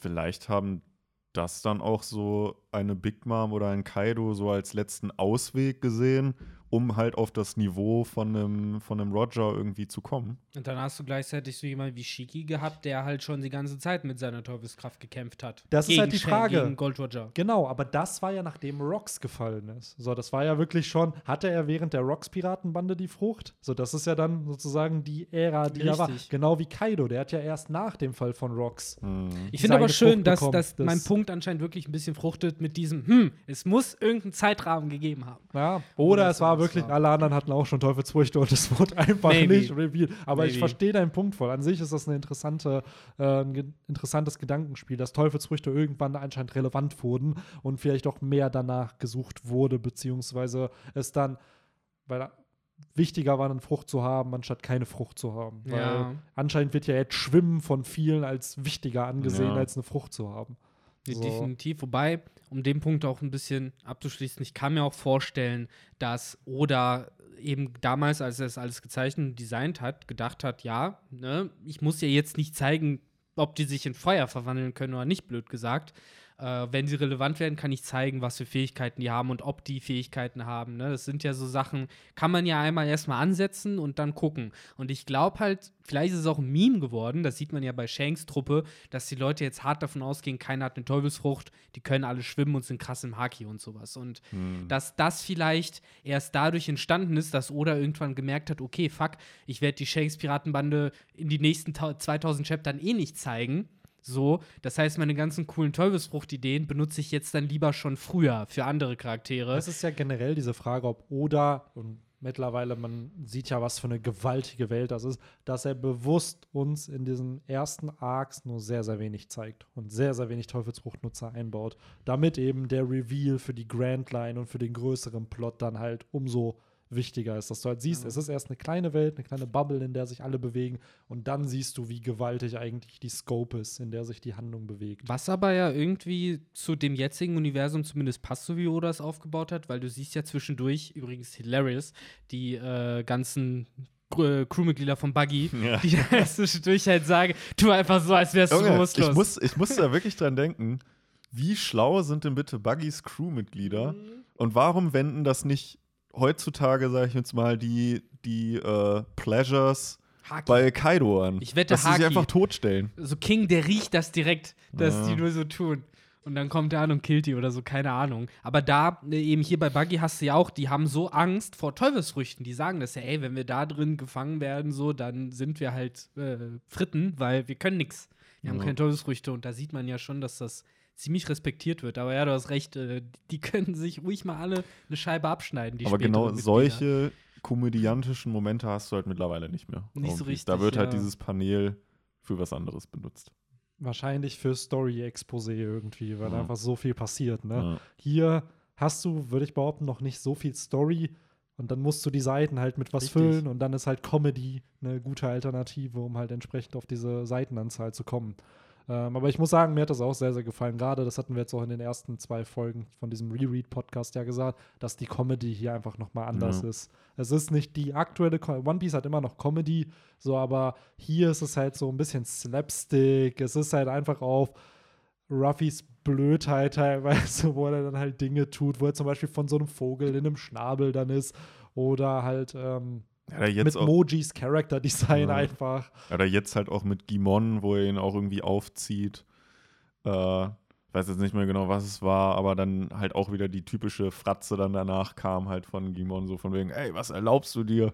Ich weiß So. gar nicht, wie oft ich in diesem Band Nami mit spitzen Zähnen gesehen habe, Ja. wie sie irgendwas gebrüllt hat. Das ist halt wirklich äh, die Essenz von One Piece und ich glaube, die wird jetzt, so wie ich es in Erinnerung habe, das sind halt die klassischen RTL 2 Zeiten, die fangen halt spätestens nach dem Baratier so richtig an und äh, ich glaube, da werden wir das halt auch noch mal ein bisschen äh, intensiviert sehen, bis halt ungefähr Water 7, wo dann Ja. eben der Plot sich äh, verdichtet und dann eben, wie Benny gesagt hat, halt die Zeit einfach fehlt und man eben dann mehr für Story-Exposé oder eben noch, ne, da läuft jemand lang, da läuft jemand lang. Inis Lobby ist ja im Grunde auch der erste Arc, wo man so eine richtige Massenschlacht hat. Davor sind es ja immer so Crew gegen Crew und da hat sich's. Und das Alabasta ist ja hatte einen Krieg zwar, Stimmt, aber es du hast war recht, ja, Alabasta war aber so. selbst da waren einfach No-Name-Charakter, die den Krieg geführt haben und Ja. die namentlichen Charaktere hatten Einzelkämpfe. So, Genau. aber du kannst ja keinen Namen von irgendeinem Soldaten, der da in diesem Krieg gekämpft hat. Nee, das stimmt. Äh, ja, aber jetzt noch mal zu der ganzen Buggy-Geschichte und so. Ich habe keine Ahnung, wie das Dorf überhaupt heißt. Hat das einen Namen gehabt oder heißt es einfach Dorf? Ich glaube Orange Town einfach. Ach, Orange Town, stimmt, so heißt das Ding. Das davor war Shelltown, ne? genau, das davor war Shellstown, das Und ist jetzt jetzt einfach Orange Orange Town. Warte, wie ist denn denn das von Nami, das Dorf? Äh, Krokus Koko- Village. Krokos oder halt Kokoyasu. Okay. Ja, Kokoyasu. Ja, genau. Ich glaube, es hieß dann Krokos-Insel oder Kokosdorf im Deutschen oder Genau, sowas. Krokos war es, ja. Genau. ja. Und äh, ja, hier haben wir ja dann, äh, wie auch schon angeteased wurde, schlussendlich dann die Niederlage von Buggy, der in seine kleine Form dann kommt. Ich war überrascht. Ich dachte, die hätten dem so eine Scheibe mit seinem Bauchnabel oder so gelassen, aber es ist ja wirklich nur der Kopf und die Gliedmaßen. Hm. So, äh, das äh, finde ich echt fast schon ein bisschen gemein. Aber äh, ja, so läuft das. Und dann macht er, kriegt er ja auch seinen ganz klassischen Team Rocket Abgang mit äh, ab ins Nichts. Und äh, danach haben wir ja mehr oder weniger so einen klassischen One Piece-Abgang. Zumindest wie er früher oft passiert, hat mich auch ein bisschen an Alabasta erinnert, so vom, vom, vom Vibe. Denn ähm, ja, Ruffy hat ja immer diese Eigenschaft, es ist am gesündesten für die Leute, wenn sie mich nicht mögen, so nach dem Motto. Und äh, auch hier antagonisiert er ja dann das ganze Dorf, nachdem die ja kommen und sehen, dass sie äh, schief da äh, blutend am Boden liegen und sagt er, ja, ich habe den zusammengeschlagen. Was ja auch stimmt. Aber wie Nami halt richtig sagt, das hätte er vielleicht jetzt nicht so ne, in dem Ton auf die Weise erwähnen sollen, weil was ja als Leser erstmal rüberkommt, ist, okay, das ist gerade ein sehr konstruiertes Missverständnis, was man auch mit ein paar Worten hätte klären können. Aber Oda muss halt dafür sorgen, dass sie die Insel verlassen. Ja. Ähnlich wie schon in Shellstown.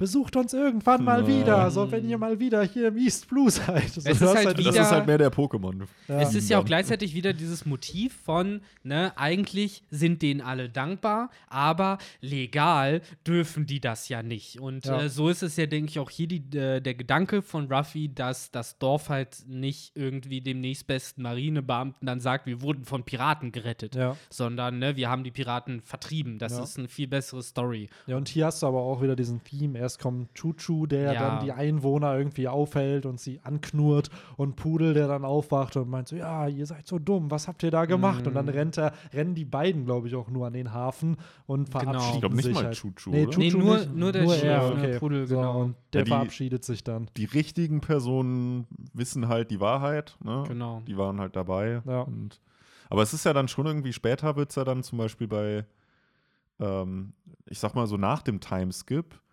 da kriegen sie dann ja schon die, die Credits von der ne? Fischmenscheninsel, Dressrosa, da weiß es dann die ganze Stadt Ja, die ganze Insel. Weil es ja ein bisschen auch Ruffys Entwicklung darstellt, weil das große Zitat, was, Ruff, was Oda ja immer wieder für Ruffy rausstellt, äh, was für mich ihn perfekt charakterisiert, ist, dass Ruffy sagt, ich möchte kein Held sein, denn Helden müssen ihr Fleisch teilen. Und äh, hier ist das ja noch extrem. Also gerade äh, eben Orangetown, Shelltown, äh, da macht er ja diesen Abgang, dass die Leute ihn hassen. Er will kein Held sein, er braucht es gar nicht. Was er halt will, ist ja das zu bekommen, was, was er, wofür er da war. Meinte er hier auch am Ende von Orangetown. So scheißegal, was die Leute von uns denken. Wir haben die Karte und Nami, du hast die Hälfte von dem, was du gebraucht hast, also lass uns abhauen. Ja, aber das, was er trotzdem tut, ist, er baut halt Charakter auf. Ruffy will kein Held sein, aber er baut halt Charakter auf, die sich mit Ruffy anfreunden und das ist dann immer die Motivation, warum Ruffy gegen den Antagonisten kämpft.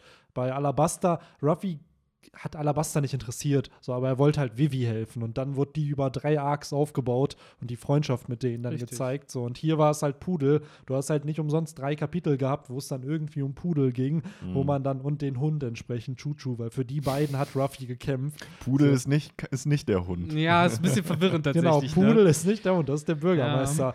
Und ein Hund ist nicht der Bürgermeister, Noch nicht. noch nicht. Das ist eine andere, eine andere Insel. Ähm, Aber ja, klar, du sagst es komplett richtig. Ähm, hier äh, haben wir halt. Verdammt, ich habe Fun verloren. Ich weiß nicht, was du richtig gesagt hast. er, er, ist, er ist halt, Ruffy will kein Held sein, er tut aber Genau. trotzdem Heldenhaftes. So, aber Ja. nicht um ein Held zu sein, sondern einfach um den Leuten zu helfen, Richtig. die ihm wichtig werden. Aber äh, eben für Henry bezogen eben auf später, dann sowas wie äh, Fischmenscheninsel oder äh, ja auch im Endeffekt äh, Whole Cake Island, wo er dann Credits bekommt.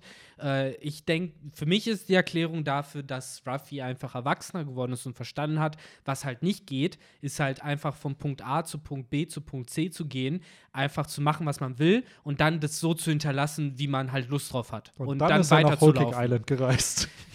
So, ja, so, gut. Halt genau, also ich verstehe voll deinen Punkt, aber ich habe das Gefühl, dass selbst Ruffy heute kein Held sein will. Er aber die dann- Verantwortung trotzdem übernimmt. Genau, er übernimmt die Verantwortung, aber selbst auf der Fischmenscheninsel hat er ja noch gesagt, ich will kein Held sein, kriegt aber trotzdem die Cre den Credit der Ja, Leute. ja. Vorher hat die Weltregierung ja auch viel einfach vertuscht. Crocodile, den Credit dafür hat Smoker bekommen. Ines Lobby, Ja. so ist so, ja, nee, wir können ja niemals erzählen, dass die CP0 halt verloren hat, oder die CP9, sorry. Dann Gecko Moria, wurde ja nie revealed, dass Ruffy den besiegt hat, weil die Weltregierung nicht wollte, dass das rauskommt. So, und jetzt, Dressrosa hätten sie ja auch unter den Tisch gekehrt, hätte Fujitora nicht gebaut und gesagt so, ey, es tut uns leid. Und das wird doch auch an die Welt übertragen und alle Und- sind da. Und ich meine, dass bei Alabasta da wusste es doch nicht das ganze Land, oder? Dass Ruffy und beziehungsweise die wusste Stroh. niemand wusste Cobra, das. Cobra, Vivi Genau. und selbst da war es Und bei ja, Dressrosa wusste es ja das Land, selbst Und wenn hier, jetzt die genau, Marine was anderes. Revolutionsleader Dude wusste das auch. Wie der heißt Mark der denn? Sabo. Nein, nein, nein, nein, nein. Vivis Boyfriend. Corsa. Corsa, genau. Corsa, der hatte ja auch Ahnung. der Revolutionary Boy. Ja, ja. Ja, tut mir leid, das war theoretisch stimmt Original auch, ja. Revolutionary. Und am Ende so. stellt sich heraus, der gehört zur Revolutionsarmee. Ja, Ja, dann hätte man den eigentlich echt Eigentlich- sehen müssen. Eigentlich, vorher. Der hat ein Flashback mit Vivi, oder? Vivi hat ein Flashback und da spielt Ja, ja, er ja auch voll die zentrale Rolle. Ich ne? meine halt eher so, dann hätte man ganz ehrlich Corsa jetzt spätestens auf dem Reverie oder halt so zwischendurch am großen ja, Revolutionärstisch so wichtig, mal so sehen wichtig sollen. ist er noch nicht. Du hast ja Nee, die ne? fünf Armies, du hast ja einmal die Grand Line Army von Ivankov und dann die anderen vier, hier Bellobetti, Morley, Er hat halt Literally Alabasta und befreit, aber er ist nicht wichtig. Und dann denke ich mir, vielleicht ist es auf der Grand Line nochmal Subdivisions. Du hast halt oben Ivankov und dann hast du, keine Ahnung, er ist der für Alabasta sozusagen. Und dann ist Corsa die Kontaktperson, dann er ist Nee, der. das kann, das kann gut sein. Ja. Und so eine Zelle halt, Ja. praktisch. So eine äh, Rebellenzelle, wollte ich schon sagen, wie bei Star Wars, aber eine, eine revolutionäre ja, wobei, Zelle. du sagst es schon richtig, Alabasta waren Rebellen. Also so wurden die auch benannt, äh, Corsas Truppe. ja. Die waren nicht Re- Revolutionäre, sondern Re- Rebellen. Rebellen. Aber selbst das finde ich interessant, weil irgendwann im East Blue, ich weiß jetzt nicht, welcher Arc es genau ist, entweder nachher nach Along Park, ich glaube, es ist nach Along Park, da liest nämlich Nami die Zeitung, Ruffy kriegt da, glaube ich, auch sein Kopfgeld und dann wird auch gesagt, boah, in der Welt sind Unruhen am Start, irgendwie äh, Revolutionen finden überall statt, was ja auch schon ein Teaser ist für die Revolutionsnähersarmee und in Chapter 100 Für taucht ja Lockdown. Dragon dann Ja. auch auf. So, der ist Mhm. ja dann auch da und selbst da Smoker erkennt ihn ja sofort und meint so, ey, was machst du denn hier?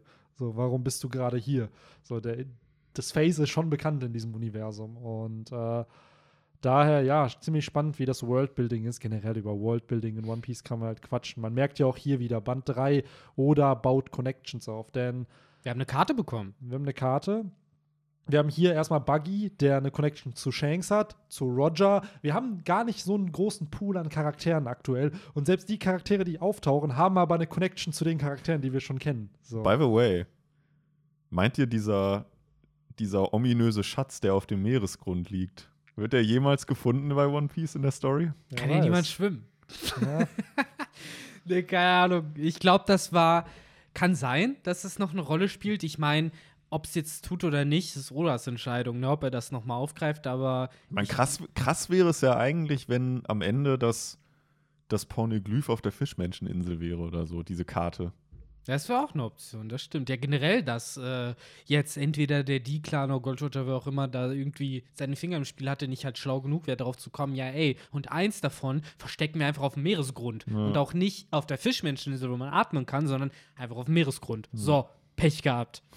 so, und Eig eigentlich smart, ne? Ja, eben, kommt nur Lore mit seinem U-Boot hin. Ja. So wahrscheinlich nicht mal der, weil das irgendwie zu viel Druck Deswegen hat. hat er das. U-Boot. Das war von Anfang an geplant. Das das, Law ist einfach ein. Genius. Ja. Bestimmt, das hat er nämlich aus Sohara geklaut. Das war, da- daran haben die nämlich gearbeitet. Das war der, Stra der Strohhalm, der das. Der Strohhalm, der das fast zum Überlaufen brachte, ich sag's jetzt einfach so.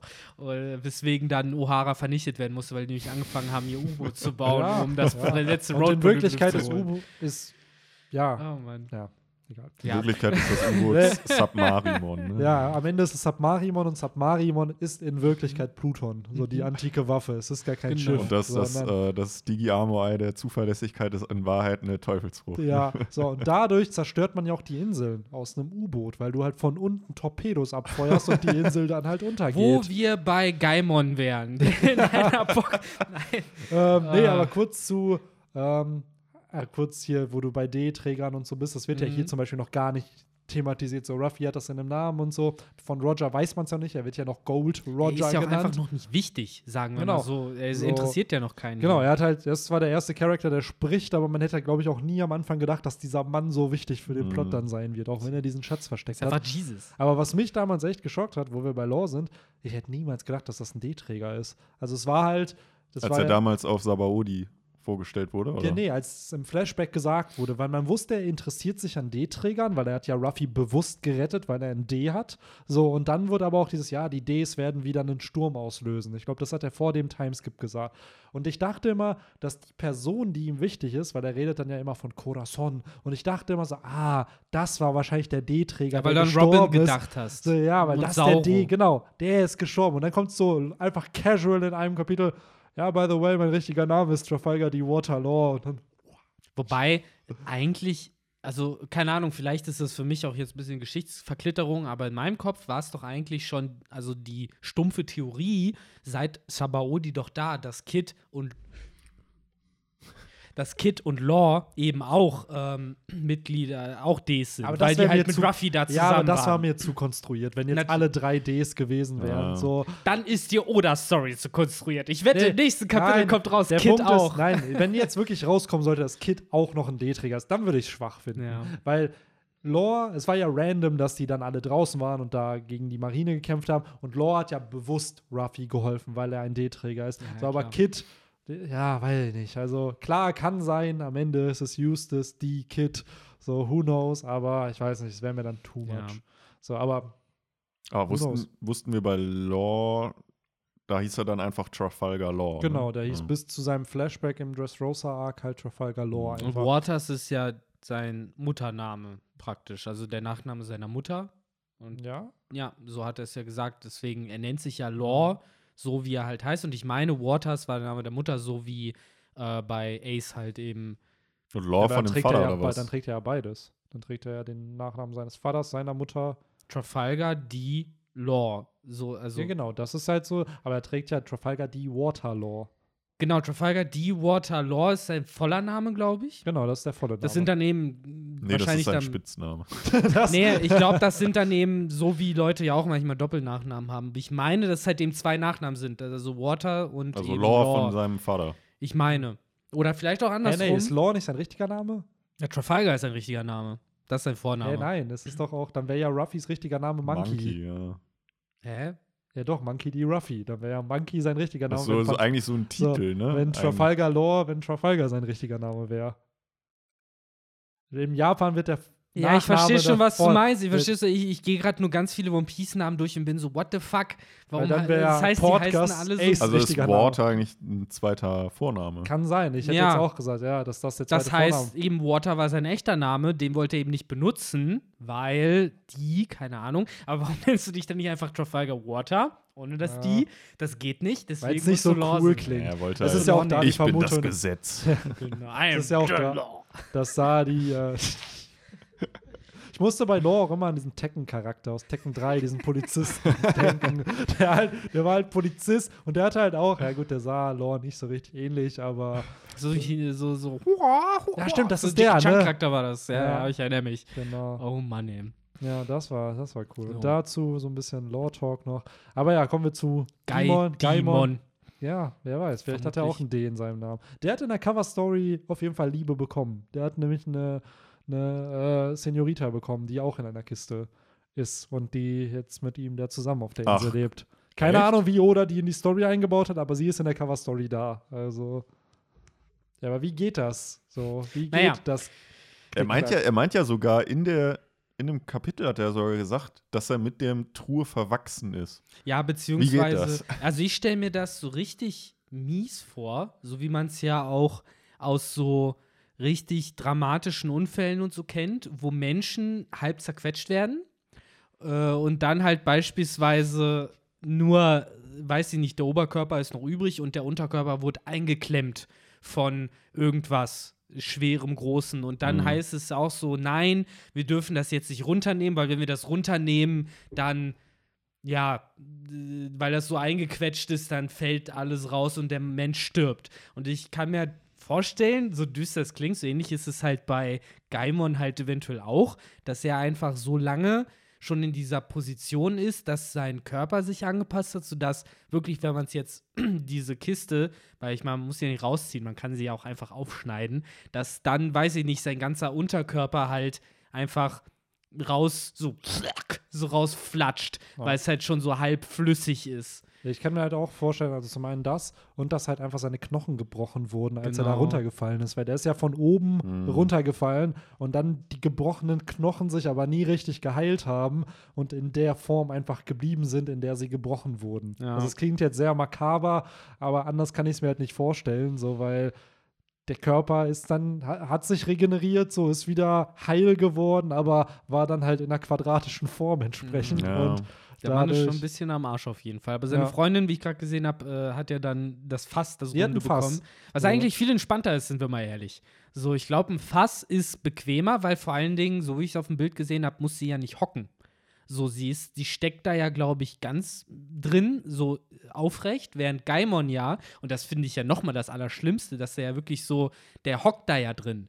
So, der ist ja nicht einfach so, dass die Kiste so hoch ist wie er, sondern man hat ja auch in dem Kapitel gesehen, das war ja ein schlachsiger Dude. Mhm. So, und stell dir halt vor, du wirst halt dann so rutz in diese Kiste so zusammengeklappt und kannst dich nicht Ja. bewegen. Aber den, den Joke hat sich Oda natürlich nicht genommen, weil in der Coverstory von Buggy trifft er ja auch auf ihn. so, die natürlich. treffen ja aufeinander und dann ist Buggy halt auch in seiner Chibi-Form Ja, ich da. wollte gerade sagen, das Und- ähn äh, ähnelt halt sehr, Ja, ne, diese. genau. Dann Gaimon so, ist auch eine Kiste. Ja, was, was das Coole halt hier finde, ist, dass Gaimon sehr, sehr viel über die Grand Line quatscht. Oder generell wir das erste Mal richtig ein Exposé bekommen zur, ja, okay, was ist diese Grand Line überhaupt und wie ist Mhm. diese Welt von One Piece eigentlich aufgebaut? Weil wir wissen so, okay, East Blue, aber hier bekommen wir dann durch Nami und Gaimon in dem Gespräch halt mit so, ey, es ist halt eine Welt und bla, die sieht so und so aus. Und wir bekommen auch zum ersten Mal so einen kleinen Globus zumindest zu sehen. Nicht mit vielen Infos, aber zumindest so ein bisschen geografische Genau, Hintergrundinformationen. wir erfahren von der Existenz der Red Line, so, die ich auch tatsächlich, glaube ich, bis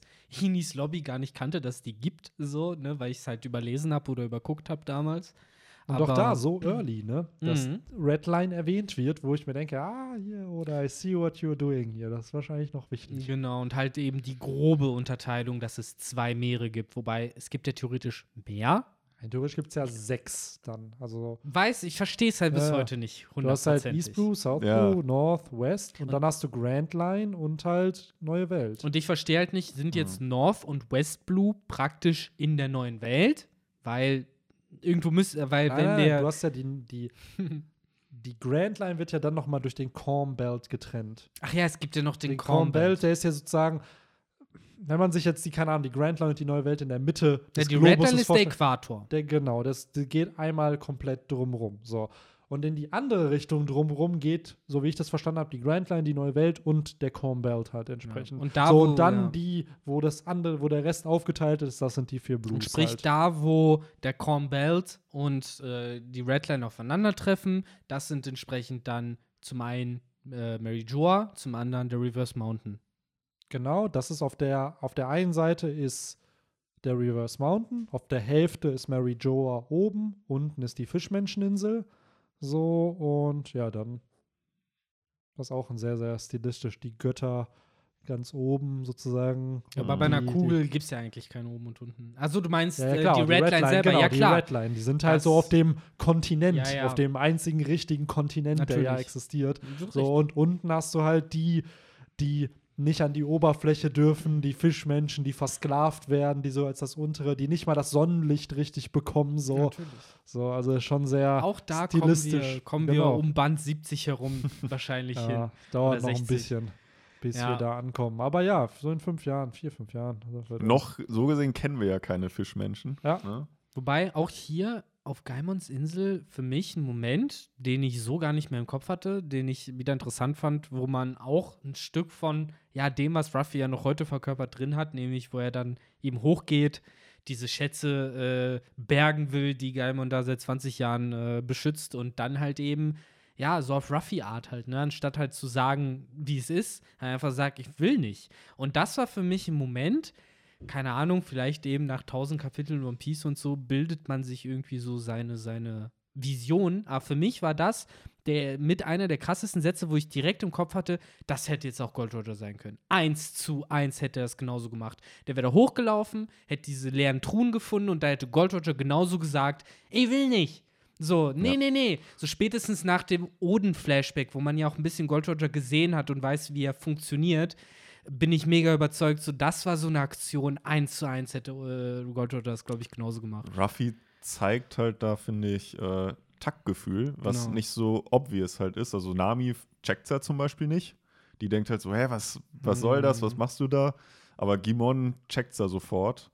Und äh, manchmal merkt man dann doch, dass Ruffy, ja, wie ich schon sagte, Taktgefühl irgendwie hat oder einfach Fingerspitzengefühl Ja, auch Ruff- zeigen kann. Ruffy hat halt nicht unbedingt so halt akademische Intelligenz, aber er hat halt sehr, sehr viele emotionale und Mhm. soziale Intelligenz. So, der weiß halt, der erkennt die Gefühle des Raums sofort, der weiß, wie sich jeder fühlt und danach handelt er halt. Und der weiß, Fakten sind zwar irgendwann auch wichtig, aber bei solchen Sachen ist eben, wie Henry sagt, Taktgefühl dann Es- einfach. Es ist ja auch ein ähnliches Prinzip tatsächlich wie eben mit Chuchu vorher, der ja auch so gesehen eine sinnlose Aufgabe durchführt, ne? denn der Laden, der, der Besitzer kommt nicht wieder, die Kisten sind leer, äh, bei, bei Gaimon jetzt zum Beispiel, und trotzdem äh, werden die das ja weiter durchziehen. Und dafür hat Ruffy ja eben hohen Respekt eben für diese Hartnäckigkeit, dass man eben dafür einsteht, für was man glaubt. Wobei ich ganz ehrlich bin, bei Chuchu verstehe ich's, bei Gaimon nicht. Warum der nicht einfach geht. Weil, Weil, das sagt er doch in dem Chapter. ja gut, das mit den Tieren, okay, das, das check ich, aber warum, äh, was ist eigentlich so dieses underlying Ding, was Gaimon jetzt so großartig macht, weil er hat ja im Endeffekt diese Schätze beschützt, aber diese Schätze äh, haben ja jetzt keiner, keinem Schutzbedarf. Die Tiere ja, das ist ein anderer Stake, aber diese Schätze und gerade eben dadurch, dass die Kisten leer sind und es ja im Endeffekt egal ist, da fragt man sich halt, was war jetzt der Stake, den Ruffy anerkannt hat, daran, dass er diese 20 Jahre gewartet hat, weil ja, er hat die Schatzkisten beschützt, aber Ja, vielleicht einfach, weil er den, die Person mochte. Und der, mh, Weil Ruffy erkennt halt die Feelings und er hat gemerkt, so, ey, der Dude ist halt kein schlechter Typ so und Ja, vielleicht wollte er ihn halt dann einfach nicht verletzen, dadurch, dass sein, weil im Endeffekt ist sein Traum ja dadurch kaputt. So, er sagt Mhm. ihm halt, das, worauf du jetzt 20 Jahre anscheinend gewartet hast, mh, ist nicht da. Das ist wie, keine Ahnung, wenn du jetzt Ruffy sagen würdest, ja, du wirst niemals König der Piraten werden. So, und weil es halt nicht geht zum weil es Beispiel. nicht ne? geht, genau, das One Piece gibt's nicht. So, ciao.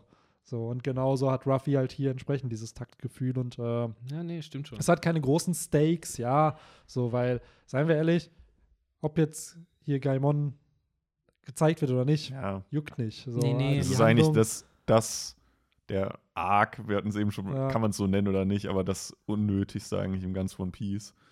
So, ich meine, selbst Long Ring Longland hatte ja am Anfang noch, ähm, äh, wie hieß er denn? Nicht Aokiji, sondern, Doch. Foxy, nee, der Eistyp. Aokiji. Aokiji. Okay, Ja. doch, das war Aokiji, Ja. alles klar, ja. Ähm, so, das haben wir jetzt hier nicht. Also, Ja. Nee, ja, mit Stakes meinte ich halt mehr so, was hat Gaimon geopfert und für was. Und für das, Ja. was er es geopfert hat, muss man ja erstmal sagen, das ist jetzt nichts äh, Bewundernswertes. Für Geld hat er es geopfert. Das Mhm. ist jetzt nichts Großartiges. Wenn zum Beispiel der Hund, Chuchu, hat es ja für das Andenken seines Besitzers. Ja. Und das ist ja edler. Absolut, aber hier ist es ja so, sein Traum ist ja eher geswitcht. Mhm. Er sagt ja selber in dem Kapitel, so eigentlich war es ihm klar, dass die Kisten Ja. leer sind. Und sein Traum war ursprünglich halt dieses, ja, ja, den Schatz beschützen. Und dann ist aber auch hier wieder, wo wir beim Theme Schätze sind, sind die Tiere halt sein Schatz geworden, die Ja. er beschützen will. So, das heißt, hier haben wir halt auch wieder für Gaimon sind halt eben diese verschiedenen, äh, ja, Kreuzungen von verschiedenen Tieren halt entsprechend seine, seine Schätze, die er beschützen möchte. Ja, das gefällt mir als Erklärung. Vor allen Dingen eben, wenn man halt sagt, er ist ja, er hat es ja auch geschafft, erfolgreich, ne? Weil die ganzen 20 Jahre ging er davon aus, dass der Schatz noch da ist, weil er niemanden rangelassen hat. So, und das bedeutet ja schon, dass er ein fähiger Schützer dieser Tiere ist, also auch in Ruffys Augen. Insofern kann ich mir das schon so auch gut zusammenreimen, wie du es gesagt hast. So, dass dann passt wiederum, also dass er auch in Ruffys Augen Respekt verdient hat, Ja. weil wie gesagt, für mich ist halt auch immer ein großen Unterschied, so für was tun das die Charaktere. Und wegen Geld, nur wegen Geld, ich glaube dafür, das hätte Ruffy nicht so sehr beeindruckt, ne? Ja, so ein Theme baut Oda dann eher auch bei den Antagonisten auf. Wie Ja. jetzt ein Buggy, der dann wegen Geld Dinge tut und da halt entsprechend bereit ist, halt seinen Willen irgendwie durchzusetzen. Und bei den Leuten, die wir mögen sollen, da ist es dann schön, wenn die eher so emotional value zeigen, entsprechend, dass die sich um wen kümmern, dass denen irgendwer wichtig ist, dass sie irgendwen beschützen wollen, so. Und ja, dafür setzt sich dann halt auch Ruffy ein, weil es ist auch ein Arc, hier findet ja nicht richtig ein Kampf statt. Es ist ja wirklich der kommt da an, die treffen auf ihn, die Ruffy wird einmal angeschossen, dem passiert aber aufgrund von Gummi halt nichts und dann gibt es ein bisschen Exposé und jetzt Henry meinte schon, dass es so ein bisschen unnötig war, der, dieses Kapitel. Finde ich irgendwo auch, aber gleichzeitig verstehe ich halt, dass Oda so ein bisschen Worldbuilding betreibt. Er zeigt Ja. uns halt eine Insel, die man nicht braucht, aber genauso gibt es wahrscheinlich hunderte, tausende von solchen Inseln, auf denen eigentlich dann nichts ist, wo eigentlich niemand leben sollte, so und dann sich trotzdem ein Abenteuer drauf verbirgt. Ja, Kann ich halt- unnötig war vielleicht auch das falsche Wort, sondern es hat, tut ja zu groß, zum großen Ganzen nicht, nichts bei. Aber gerade so am Anfang, ähm, später kriegt man es halt zum Beispiel auch noch mit, mit, mit Skype hier in einem größeren Arc. Das war ja auch eher ein Abenteuer-Arc. Ähm, hat Oda dann schon auch einfach noch so diese klassischen, wie du schon sagtest, dass man halt einfach dann auch mal Insel zu Insel bereist und dann hast du jetzt nicht auf jeder Insel den, den bösen Schurken, der irgendwie ein Dorf unter, unterjocht, sondern Ja. hast halt dann auch einfach mal da Ja. Sowas. Richtig, ich glaube, das war vielleicht auch ein bisschen wishful thinking von Oda, dieses Kapitel, so nach dem Motto, haha, davon kann ich noch viel mehr einbauen zwischendurch. Und dann, ja, kam es halt nie dazu, Ja, weil ja, selbst genau. sowas wie Little Garden auf einmal so eine ganze halbe Staffel wurde. So Das frage ich mich generell, ob warum ist dieses Kapitel so lang? Weil das hat ja mehr Seiten als ein normales Kapitel. Das hat, glaube ich, 25, 26 Seiten und ein normales hat ja 17, 18. Und äh, da verstehe ich, da wird Oda gesagt, so, ey, bla, vielleicht ist irgendeine, irgendwas ausgefallen und dann so, ja, wenn du willst, wir haben noch ein paar Seiten, zeichne mal ein bisschen mehr und dadurch ist dann dieser Plot entstanden, weil ich kann es mir halt nicht erklären, warum, warum das Werk dann auf einmal so mitten in der Handlung, es war ja nicht mal, dass da jetzt ein Arc zu Ende ist, so, es ist ja wirklich ein an sich Standalone-Chapter, ähm, ja, warum das halt länger ist. Aber ja, irgendwo finde ich es cool, dass es eingebaut wurde für ein bisschen Exposé, dass wir halt auch, ich finde halt der wichtigste Take ist eben, dass wir erfahren, wie die Welt aufgebaut ist. Das hätte man sicherlich irgendwo anders auch einbauen können, aber ja. Jetzt haben wir es halt hier, einen Charakter, er taucht in der Cover-Story nochmal auf, Buggy trifft ja auf ihn, er findet später die Liebe seines Lebens, so, und ja, wobei, Oda thematisiert schon Liebe, ne, nur halt eben andere Liebe, so, Ja, halt So nicht in der, in der Hauptstory, sondern genau. die, die ist halt dann da Ja. auf einmal, ne? Das ist Ja. ja, Du ähnlich Du weißt nicht, wie, wie, sie zustande Nee, kommt, ich denke halt jetzt ist so halt an, da. ich denke halt so an Pound und Chiffon und Lola. Das ist ja auch so eine Story über Liebe, aber halt so elterliche Liebe, die dann halt, weil er unbedingt sehen will, dass seine Töchter glücklich sind und vermeintlich gestorben ist dann. Und äh, ja, oder halt in, bei Nebencharakteren, wo du dann siehst, ja, okay, die stehen einfach Du nebeneinander. hast halt so ein bisschen bei, bei Senior Pink hast du halt so eine Love Story, ne?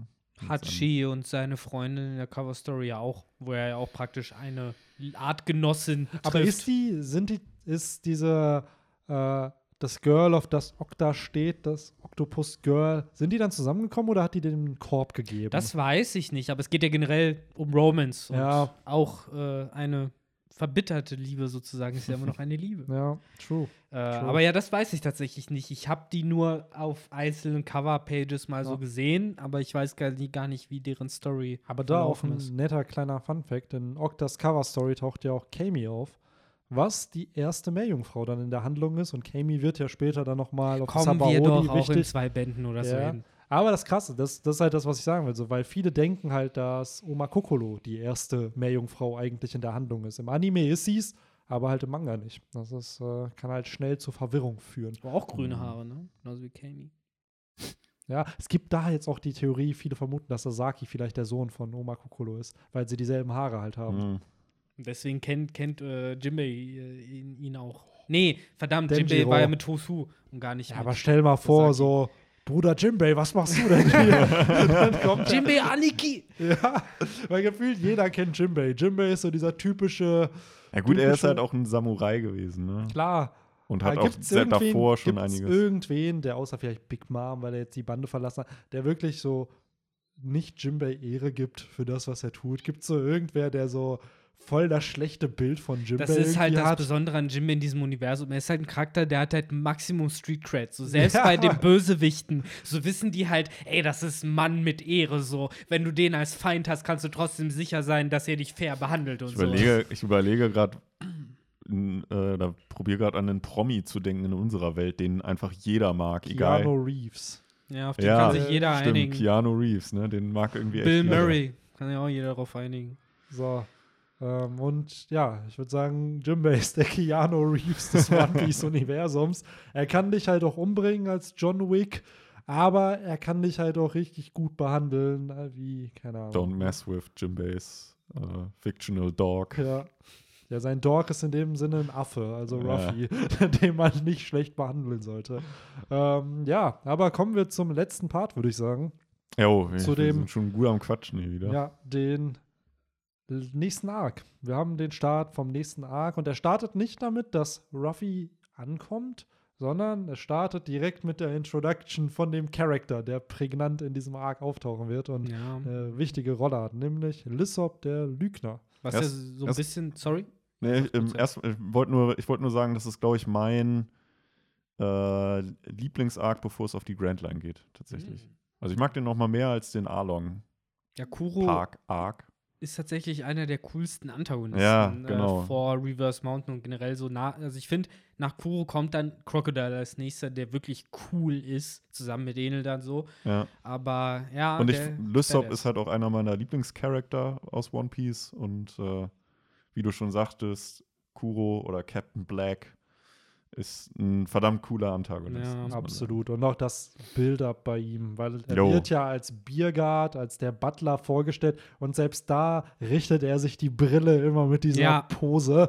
So, und dann wird das nochmal plotrelevant, weil er halt nie Ja, genau. aufgehört hat, sozusagen seine Reflexe oder seine Gewohnheiten von damals, als er ein Pirat war, abzulegen. Das Und- ging nicht. Und ich fand es auch sehr interessant, wie er dann ja äh, im Gespräch mit Jacko sagte, so ja, äh, so auf diese plumpen Piratenmeutereien lasse ich mich nicht mehr ein. Ich verdiene jetzt mein Geld äh, auf smartere Art und Weise. ja, Conman, ne? Im Endeffekt halt fast schon weniger ein Pirat, sondern Ja. halt so, wie wir es heute so klassisch kennen, so ein Schwindler. Ja. Ja, der sagt ja auch, sowas. er will ja auch nicht mehr dann zurückkehren, Genau. sondern er will das ja alles hinter sich lassen. Und das finde ich halt so schön, weil das ist das erste Mal, habe ich das Gefühl, wo hier richtig Ideale aneinander clashen. So das erste Mal, dass wir zwei Piraten haben, die unterschiedliche Definitionen der Piraterie haben. So Ruffy, für den es mit Freiheit verbunden ist, und er sagt ja auch im Kampf später gegen Captain Black, dass er für Ruffy kein richtiger Pirat ist. Also dass Captain Black kein Pirat für Ruffy ist, weil er entsprechend das einfach so ablegt. Und Ruffy sagt, du bist entweder Pirat oder halt nicht. So, du hast da nicht das abzulegen.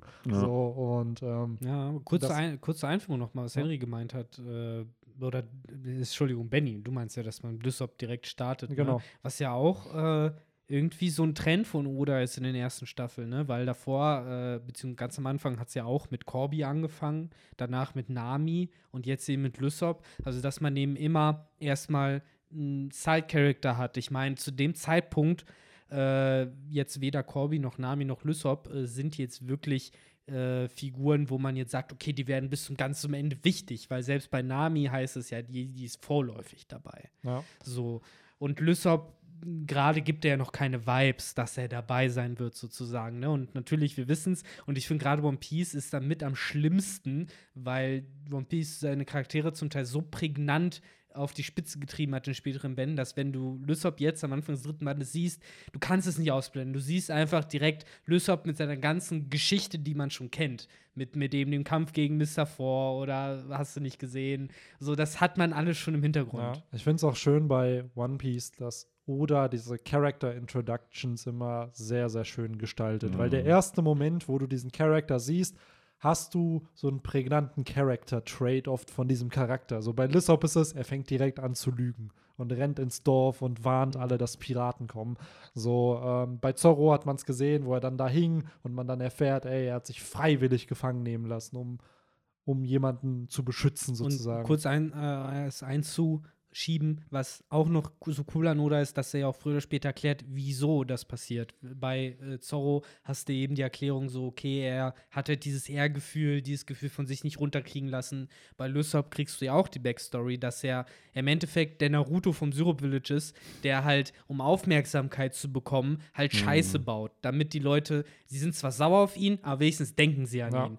Und äh, so funktioniert er ja. Und hier sieht man ja erstmal nur diese ja unschuldige Variante, wo er einfach dann sich kaputt lacht und sagt, haha, noch ein schöner Scherz, den Ja. ich heute gemacht habe. ja. Im Gegensatz zu Naruto weiß Lysop allerdings direkt, wer sein Vater ist Ja. das stimmt. und lässt auch nichts auf den äh, ankommen, was ich Ja. auch sehr, sehr cool Was fand. mich überrascht hat, ich hatte irgendwie im Kopf, dass er den nicht leiden kann.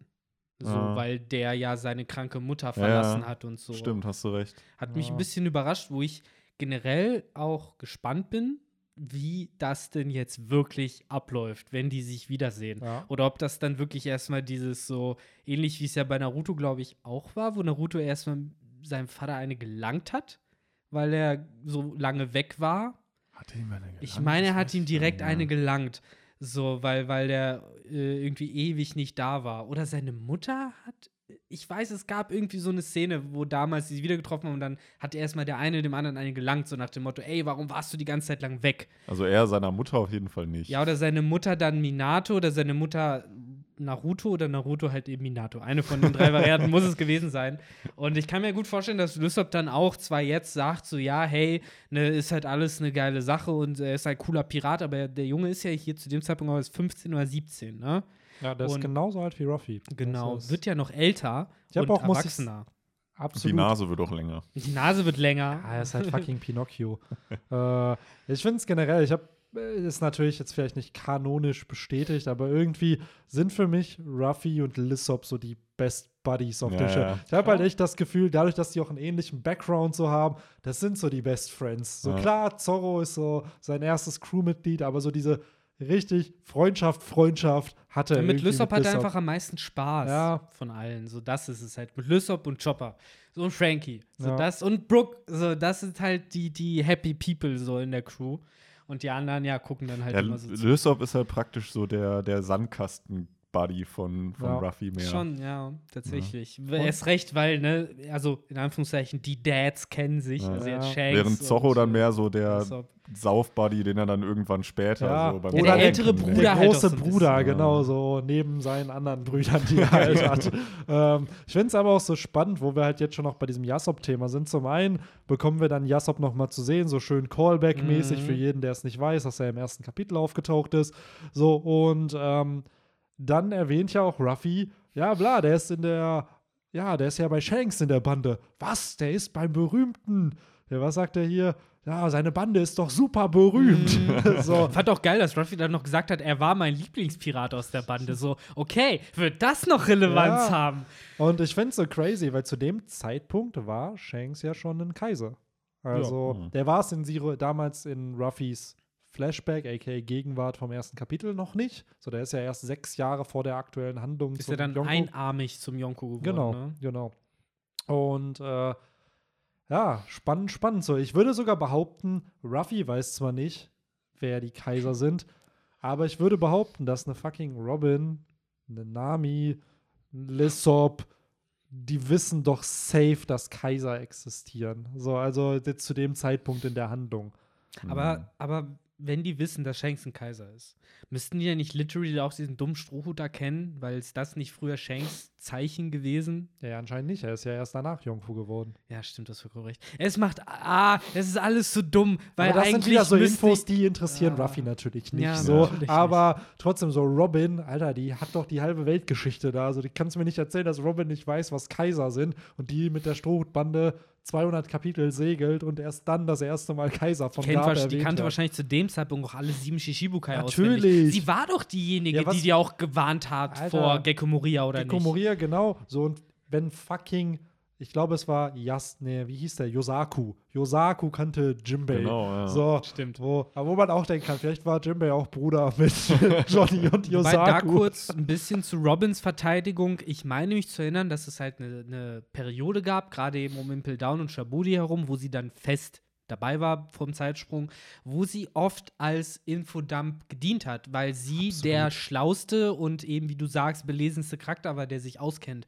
Und äh, ich meine, sie hat eben vom Florian Tri Triangle auch erzählt und von Gecko Moria und davon, was auf dem Shabudi-Archipel eigentlich geht, weil die kennt das. Robin ist die Hermine der Handlung. So ganz ehrlich, die ersten zwei, ich hatte neulich ein Uniseminar über Ethik von verschiedenen fiktiven Charakteren und da ging es auch darum, ich hatte dann Hermine als Charakter, den ich analysieren musste und da war es dann wirklich, ohne Hermine wären die ersten zwei Filme einfach nicht so geendet, wie sie Mhm. geendet sind, weil sie immer den Plot gelöst hat. Weil sie Den dritten eben, doch auch.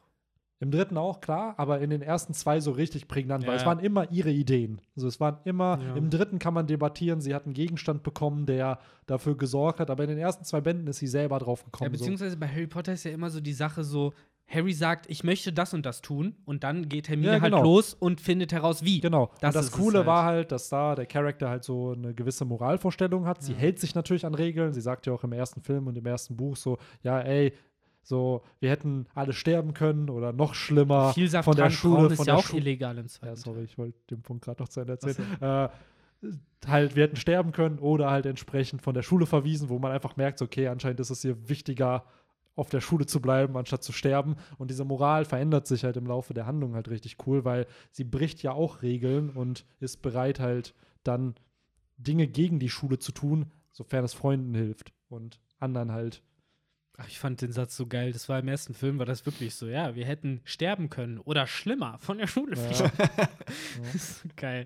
Ja, ja, aber im Das zweiten, ist halt, ja. nee, es ist halt cool, weil es zeigt ja, da zeigt es ja dann ihre Prioritäten und dann im weiteren Verlauf der Handlung siehst du halt, was ihr dann wirklich wichtig ist. Entsprechend, das sagt sie dann kurz vor der letzten, bevor, äh, ich wollte Ruffy sagen, bevor Harry dann Voldemort trifft, ist es ja dann dieses, ja, Bücher, bla bla bla, irgendwelche Noten. Das Wichtigste ist Freundschaft und Mut. So, und da siehst du ja auch den Turning Point von ihrem Charakter, so von, ey, von der Schule fliegen ist das Schlimmste, schlimmer als tot zu sein und dann, oh nein, Wissen aus Büchern ist gar nicht so wichtig, sondern Freundschaft und Mut. Und äh, aber das Wissen Ja. aus Büchern hat den trotzdem am Ende das Leben Nein, das ist genau wieder, der ne? Punkt. So. Und Robin ist halt das für One Piece. Robin hat unfassbares Wissen und Robin ist am Ende das fünfte Rot-Poneglyph. Denn ohne Robin Ja. wird man Lovetail nicht finden. So, das ist das, was, glaube ich, Das am wissen auch Big Mom und, und Kaido. Kaido, Ne? genau. Und Black Mariah, die ja anscheinend da will, dass Robin sich Genau. da anschließt. Aber ja, ähm, wir haben hier auf jeden Fall, was ich ganz cool finde noch, ähm, der ganze Plot im Syrup Village ist jetzt hier so aufgebaut, dass am Ende ja Ruffy und Lissop herausfinden, dass entsprechend Captain Black Kaya umbringen will, die ja ein Childhood Friend irgendwie von Lissop ist, der er immer Geschichten erzählt, Lügengeschichten. Und das Coole ist, wir bekommen in diesem Kapitel drei Lügengeschichten von Lissop halt erzählt.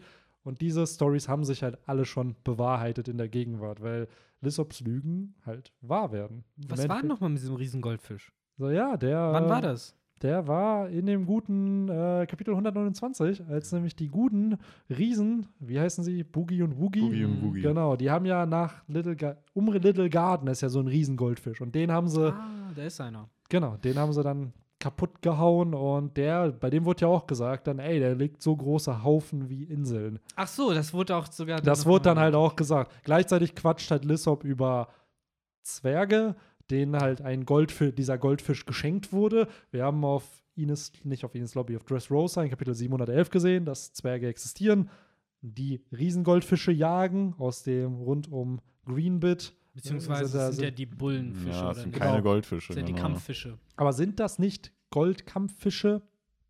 Nein. Nee. Einfach Bullenfische. Nein. das. Bullenfische halt. Ja. Sind eher Piranhas halt, ne? Mit so Ja. halt Hörnern. Äh, Ja. ja, und Äh. die dritte Lüge, die du wahrscheinlich noch ansprechen wolltest, ist die mit Miss Mary. Nee, hieß sie Miss Mary Christmas? Genau, das war die Ja. Miss Merry Christmas. Mit dem, mit Die dem, mit dem Maulwurf, der ja. da Genau, war. der ne? Kellermaulwurf, der Ja. da anscheinend angegriffen hat. Wobei ich auch das, ich meine, ich habe im Englischen gelesen und da hieß es halt einfach nur, there's a mole in the Menschen. Und äh, Mole ist ja auch oft im Englischen eben der Begriff für Spion oder Infiltrator. Und in dem Kontext hat das, finde ich, auch schon einen echt interessanten Geschmack gehabt. Ne? Ja, ich meine, es war ein, zwei Kapitel, bevor Oda es halt aufgelöst hat, ne? dass äh, Captain Black böse ist. Aber zu dem Zeitpunkt habe ich mir schon gedacht, so, ah, ist das vielleicht irgendwie schon. Aber im Japanischen lässt es sich nicht so leicht übersetzen. Ihr habt halt recht, es geht wirklich um einen Maulwurf. Aber es ist ein Ja. interessanter Zufall, dass es im Englischen halt trotzdem so gut gepasst hat. Zwei Dinge, die mir noch aufgefallen sind. Zum einen war es im Anime nicht immer so, dass Lysop auf dem Baum saß, auf dem Absolut. Ast. Er Und da saß er nämlich immer auf dem Boden, ne? Ja, Da war weil- sie im Erdgeschoss. Ja, irgendwie dann Und doch. im Anime war sie irgendwie, Ja, weiß ich nicht, im zweiten Stock oder so. Aber du hast halt den Shot mit dem, mit dem Ast, hast du ja beim Syrup Village vorher gehabt, wo er zum ersten Mal das Ja. Dorf verarscht hat und sich dann auf dem Ast gemütlich gemacht hat. Ja. Ich muss jetzt leider klugscheißern, aber in Kapitel 713 diese Fighting-Fische, die die Zwerge jagen, da wird von den Zwergen gesagt, dass sie mit den Riesengoldfischen verwandt sind. Ah. Also Ah, okay. ist da schon die Connection. Was ist Ja, wo, oder schon- sich genauso wie du wahrscheinlich Genau. gedacht hast, so fuck, da muss jetzt noch was Das kommen. muss dieser Satz einfach noch kommen. So, es genau. ist nur dieser Satz, der da noch kommen muss. Es ist genau nicht. Sie sind wahrscheinlich dann nicht riesen Goldfische, aber sie sind mit denen verwandt. Weil die hatten ja auch keine goldene Farbe, Nein, oder? So, die waren schwarz. Nee. Genau, die so, waren einfach halt schwarz, einfach deswegen- schwarz. So, aber ja, da merkt man halt wieder hier Meister des Foreshadowings. Man kann es auch Callbacks nennen. Ja. So dass er irgendwann einfach diese Lügen erzählt hat und sich gedacht hat, es wäre schon cool, wenn ich da einfach das mal wahr mache, was Lissop da sagt. Richtig. Gibt es noch Lügen, die aktuell noch im Raum stehen, die noch wahr werden könnten? halt seine 8000 Männer. So, das wird am Ende Ja, die Flotte okay. wahrscheinlich sein, die er. Es ist ja auch sehr stark darauf ausgelehnt gewesen, auf Dressrosa, dass Lissop der war, der die aus dem Spielzeug Trauma befreit hat. Und äh, ich ja, schätze mal. als Gott als Lysop nach Gott oben Lissop, gehalten wurde. Ja. Der, er war ja auf Stufe 5 bei Ja. von Doflamingo da. Und ich schätze einfach am Ende, wenn die Flotte kämpft, die dann wahrscheinlich über 8000 Leute haben wird, dass Gott Usopp der ist, der da Aber gibt es noch irgendwie so eine coole Story, die er sich ausgedacht hat? Ich glaube nicht aktuell. Das von meiste, weil das meiste passiert wirklich in diesem Arc an so an Stories Ja. und dann droppt er ab und an mal noch Sachen. Aber das ist dann wie zum Beispiel irgendwas mit, Wahrscheinlich. ja, mit einem dreiköpfigen Hund oder so und dann ist das der Cerberus auf der Thriller Bar. Das sind dann so kleine.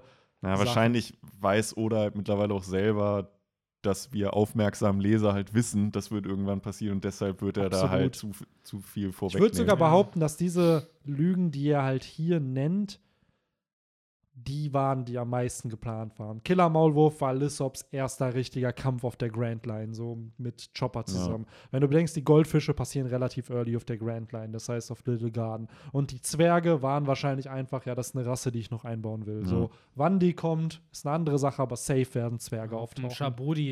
Sie, wurden sie Da- ja zum ersten Mal erwähnt, ne? Da wurden sie und äh, da hast du ja auch die Minks, da stand ja auch auf diesem Zettel, dass Minks auch existieren. Und die haben wir- Langhals-Typen. Genau, die. Aber wobei, die hatten wir. Ah, Hatten wir bei stimmt, gab- Island dann. Stimmt, Langhals ist ja auch noch, ne? Mhm. Mhm. Snake Necks. Ja, ne? auf Whole Cake Ja, Island haben wir sie ja, ja, gesehen. Stimmt, die eine stimmt. Tochter mit dem Schwert. Boah, ja, Nee, sind die waren Brü Geschwister. zwei, ne? ne? Da gab's Das zwei sind Zwillinge, stimmt. genau. Ja. Ja. Und einer von hieß, meine ich, doch Gelat, oder nicht? Gelate. Nee, ich glaube. Gelato ist die mit der Butterfrucht. Ja, das, wobei es eigentlich eine Eisfrucht sein müsste, weil der Name Es hat, gab Gelato und. Jalette. Stimmt, die hießen fast gleich auch noch. Ja. Ja. Die hat aber recht. ja. Wenn ich wissen muss, Hießen reaktiviert. sie, Wie hießen sie? Mascarpone und Doscarpone Ja, oder so? Die, die hatten noch so ein. Es gab Mascarpone und noch so einen anderen. ja, Ja, ja. die hatten nämlich auch so ein, ja, so dieses typische- Joscarpone oder Ja. irgendwie so. ja. Ich weiß es auch nicht mehr genau.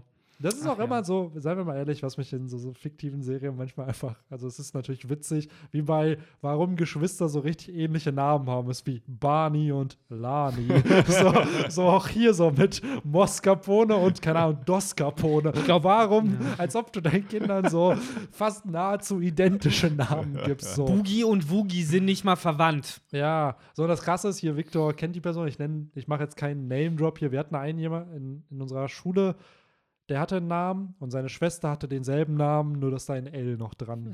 nee, genau, er hatte den, da, das L und sie hatte denselben Namen ohne das L. Okay, das So. müsst ihr mir gleich nach, dem, Ja. nach der Aufnahme. Und das halt auch, wo ich dann dachte, so, also wir haben den jetzt nicht gemobbt wegen den Namen, wir haben ihn so gefragt, so, ja, aber warum so? Er so, ja, keine Ahnung, vielleicht waren meine Eltern faul. so, das ist dann halt einfach, ähm, ja. Crazy Ja. shit. Auf jeden Fall äh, bin ich gespannt, wie es nächstes Band weitergeht, denn ich weiß es natürlich nicht. Äh, Es ich, Es ist ein sehr, sehr cooler, ähm, äh, wie nennt man denn das? Cliffhanger. Cliffhanger, ja, genau. ja, im wahrsten Sinne des Wortes, ja, Cliffhanger, ne? Beziehungsweise da hängt zwar jetzt gerade niemand, die sind alle schon runtergefallen oder weggelaufen. Ähm, ansonsten muss ich sagen, ich finde immer noch diese Lysop-Truppe eigentlich ganz sweet. Mega, diese ne? drei äh, Pepper, Gemüseköpfe. Ja. Die finde ich geil. Auch vor allen Dingen, dass sie wirklich ja im Deutschen ganz stumpf Paprika, Zwiebel und Tomate heißen. Ne? So, da wurde nicht mal irgendwas mit dem Namen groß gemacht. Und äh, ja, endlich verstehe ich, wo genau, wie genau Jacko geschehen ist. Weil ich wusste, dass der auf dem Syrup, Syrup Village rumlief, aber ich hatte nicht im Kopf, dass das ein festes Mitglied von Captain Blacks Piratenbande war. Weil das nächste Mal sieht man ja irgendwie in der Marine wieder. Ja. Und deswegen war für mich in meinem Kopf so, ha, ist der da jetzt alleine rumgestolpert und wurde dann von der Marine oder wie genau war das? Aber nee, er gehörte ja schon immer zur Crew und ähm, ist ganz gut darin, sich selbst zu hypnotisieren und äh, was mega weird ist, rückwärts zu laufen. Mega weirder Typ. An was für einen Typen das wohl angelehnt ja, ist. Wen ja. der wohl angelehnt Sehr, ist. der immer denkt, er wäre komplett unauffällig, aber er ist einfach weird. Wenn man ihn Ja. anguckt, ist er weird. Absolut, sagen's das ja auch auf alle. jeden Fall. Ach, ähm, Aber ja, ich bin auch gespannt, wie es weitergeht, äh, wo die. Handlung einen hinführen könnte. Wir können ja Predictions raushauen. So glaubt ihr, dieser Lissop wird sich der Strohhutbande anschließen oder Hm. ist da Er noch hat sich ja Paprika sogar schon von so Nakama. angeboten, ne? Ich sag Paprika von der Kammer. Boah, das wär's. Ja, Äh, Pepper. glaubt ihr, der, der hier von der PlayStation quatscht, dass der mittlerweile die PlayStation 5 hat? so, jetzt, wo, wo jetzt ein paar Jährchen Glück hat. vergangen sind. Ob, ob das in Ja, dem Dorf da. Glaubt ihr, jetzt mal ohne Witz, wir haben Teleschnecken und wir haben Videoschnecken. Glaubt ihr, es gibt Videokonsolenschnecken im One Piece-Universum? möglich. Bei Vegapunk ist alles möglich. Ja. Ich glaube aber, dass oder? das so ein bisschen wie in der echten Welt läuft. So Syrup Village ist halt so, während halt überall schon PS5 gibt, so bei denen gibt es halt immer noch die PS2. So wie in Südamerika zum Beispiel oder Ja, sowas. oder Bosnien. Da, war so, da hatte Genau. man hier in Deutschland eine PS3 und da warst du da froh, wenn du deine PS2 irgendwie gerade bekommst das- und dein Upgrade von der PS1. Das ist ja echt So. noch okay, aber ich habe wirklich in Brasilien zum Beispiel, werden die immer noch produziert und verkauft von Sony. Also nicht mal irgendwie schwarz. Ja, weil es sich nicht lohnt. Es lohnt sich einfach nicht. Die Leute haben das, ja, das, die Geld Kaufkraft nicht. für eine Ja. neue Konsole. So, es ist äh, schon ziemlich äh, interessant. Deswegen vielleicht ist ja im Syrup Village ähnlich, so dass sich dann die Vegapunk Corporation gedacht hat, ah, fuck it. So. AKA das World Government. Genau. So. Am Ende des Tages doch eh. Die werden alle klein gehalten, müssen, Ja. dürfen nur ihre Propagandaspiele spielen auf Ja. PlayStation. Ja, Oh wer Gott. weiß, ne, ob es da. Wir haben ja schon oft darüber diskutiert, ob es den Steve Jobs der Teleschnecken gibt, der dann, keine Ahnung, Gab's, gibt's, nicht bei, gibt's nicht bei One Piece, da gibt's doch so einen äh, fiktiven Held der Marine, ne? Ja, klar. Äh, Lore hat ja immer davon gelesen. Ja, genau. Der hat ja immer Ja. gegen die Germa gekämpft. Genau, Sora. der, genau, so war es nämlich. Das, Sora. Ja. Genau, das hatte ich nämlich so im Kopf. Aber das ist ja der jetzt im Name von kam. Sanjis Mutter. So, es ist ja generell, dieser Comic-Strip ist ja so ein bisschen auch an die Germa angelehnt und so. Ja, die Germa taucht da ja auf Ja. als Bösewicht. Genau.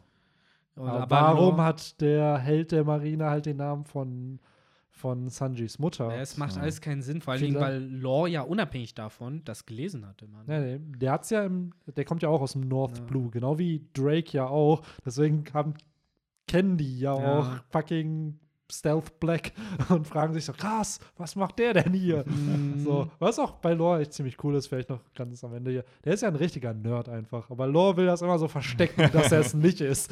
So, der, der geht da so richtig ab auf den Nerd-Shit, aber er will es immer nicht zeigen. Ach ja. Steht einfach nicht dazu. ne? Ja, Lore wäre so einer, der wird One Piece lesen, aber halt nicht darüber reden, dass er One Piece liest. Naja. So, so wie So einer der Cool Kids da bei Disneys Wochenend-Kids. so. Und am Ende gehört er zu diesem, der Carver halt. Ne? oder der Carver. Ja, er ist, glaube ich, ein guter Carver. Er will immer cool wirken, aber tut mir leid, er wird von seinem sozialen Kreis einfach komplett da rausgezogen. Genau. Ja. Es gab ja die, ich Ah. glaube, das ist sogar die erste Folge, wo Carver cool werden möchte. Ja. Und dann haben sie ihn angenommen und sie haben ihn angenommen. Er kann sich mit ihnen anlehnen an die Wand. Und was machen wir jetzt? Ja, wir lehnen. ja, Cool. genau so. Okay. Cool. oh Mann. Ach ja. So, aber ich glaube, nach dem Podcast in Überlänge Yes. äh, kann man ja jetzt nur hoffen, dass die meisten Leute, von denen zumindest, die äh, uns zum Einschlafen hören, jetzt auch endlich mal eingeschlafen sind. Für alle anderen kann man, glaube ich, nur noch. Stellt euch jetzt gerade so eine Mobile-Musik vor. ja, nee, Ja. nee. Stell, stellt, euch, stellt euch halt den, den, den scharfen Ring vor und äh, den deutschen Synchronsprecher in seiner Stimme, wie ich sie noch genau perfekt im Ohr habe, mit diesem Eins, zwei, drei, Django! Jacko, nicht Jack- Django. Hat er nicht immer Django gerufen? Nee, Ich Jacko. meine, hier heißt er sogar Django. Hey, Jacko. Jacko. Echt? Ich habe immer Django Michael gelesen. Jackson halt. Verrückt. Ja, Zwei klar. Jacko, hat er mal gesagt. Ich habe irgendwie immer Django im Kopf gehabt. Keine Ahnung, wieso. Verdammt. Echt? Naja. Das Aber war's. eigentlich, eigentlich ist das ein gutes Schlusswort. Eins, Das war eigentlich zwei, so geplant. Jacko.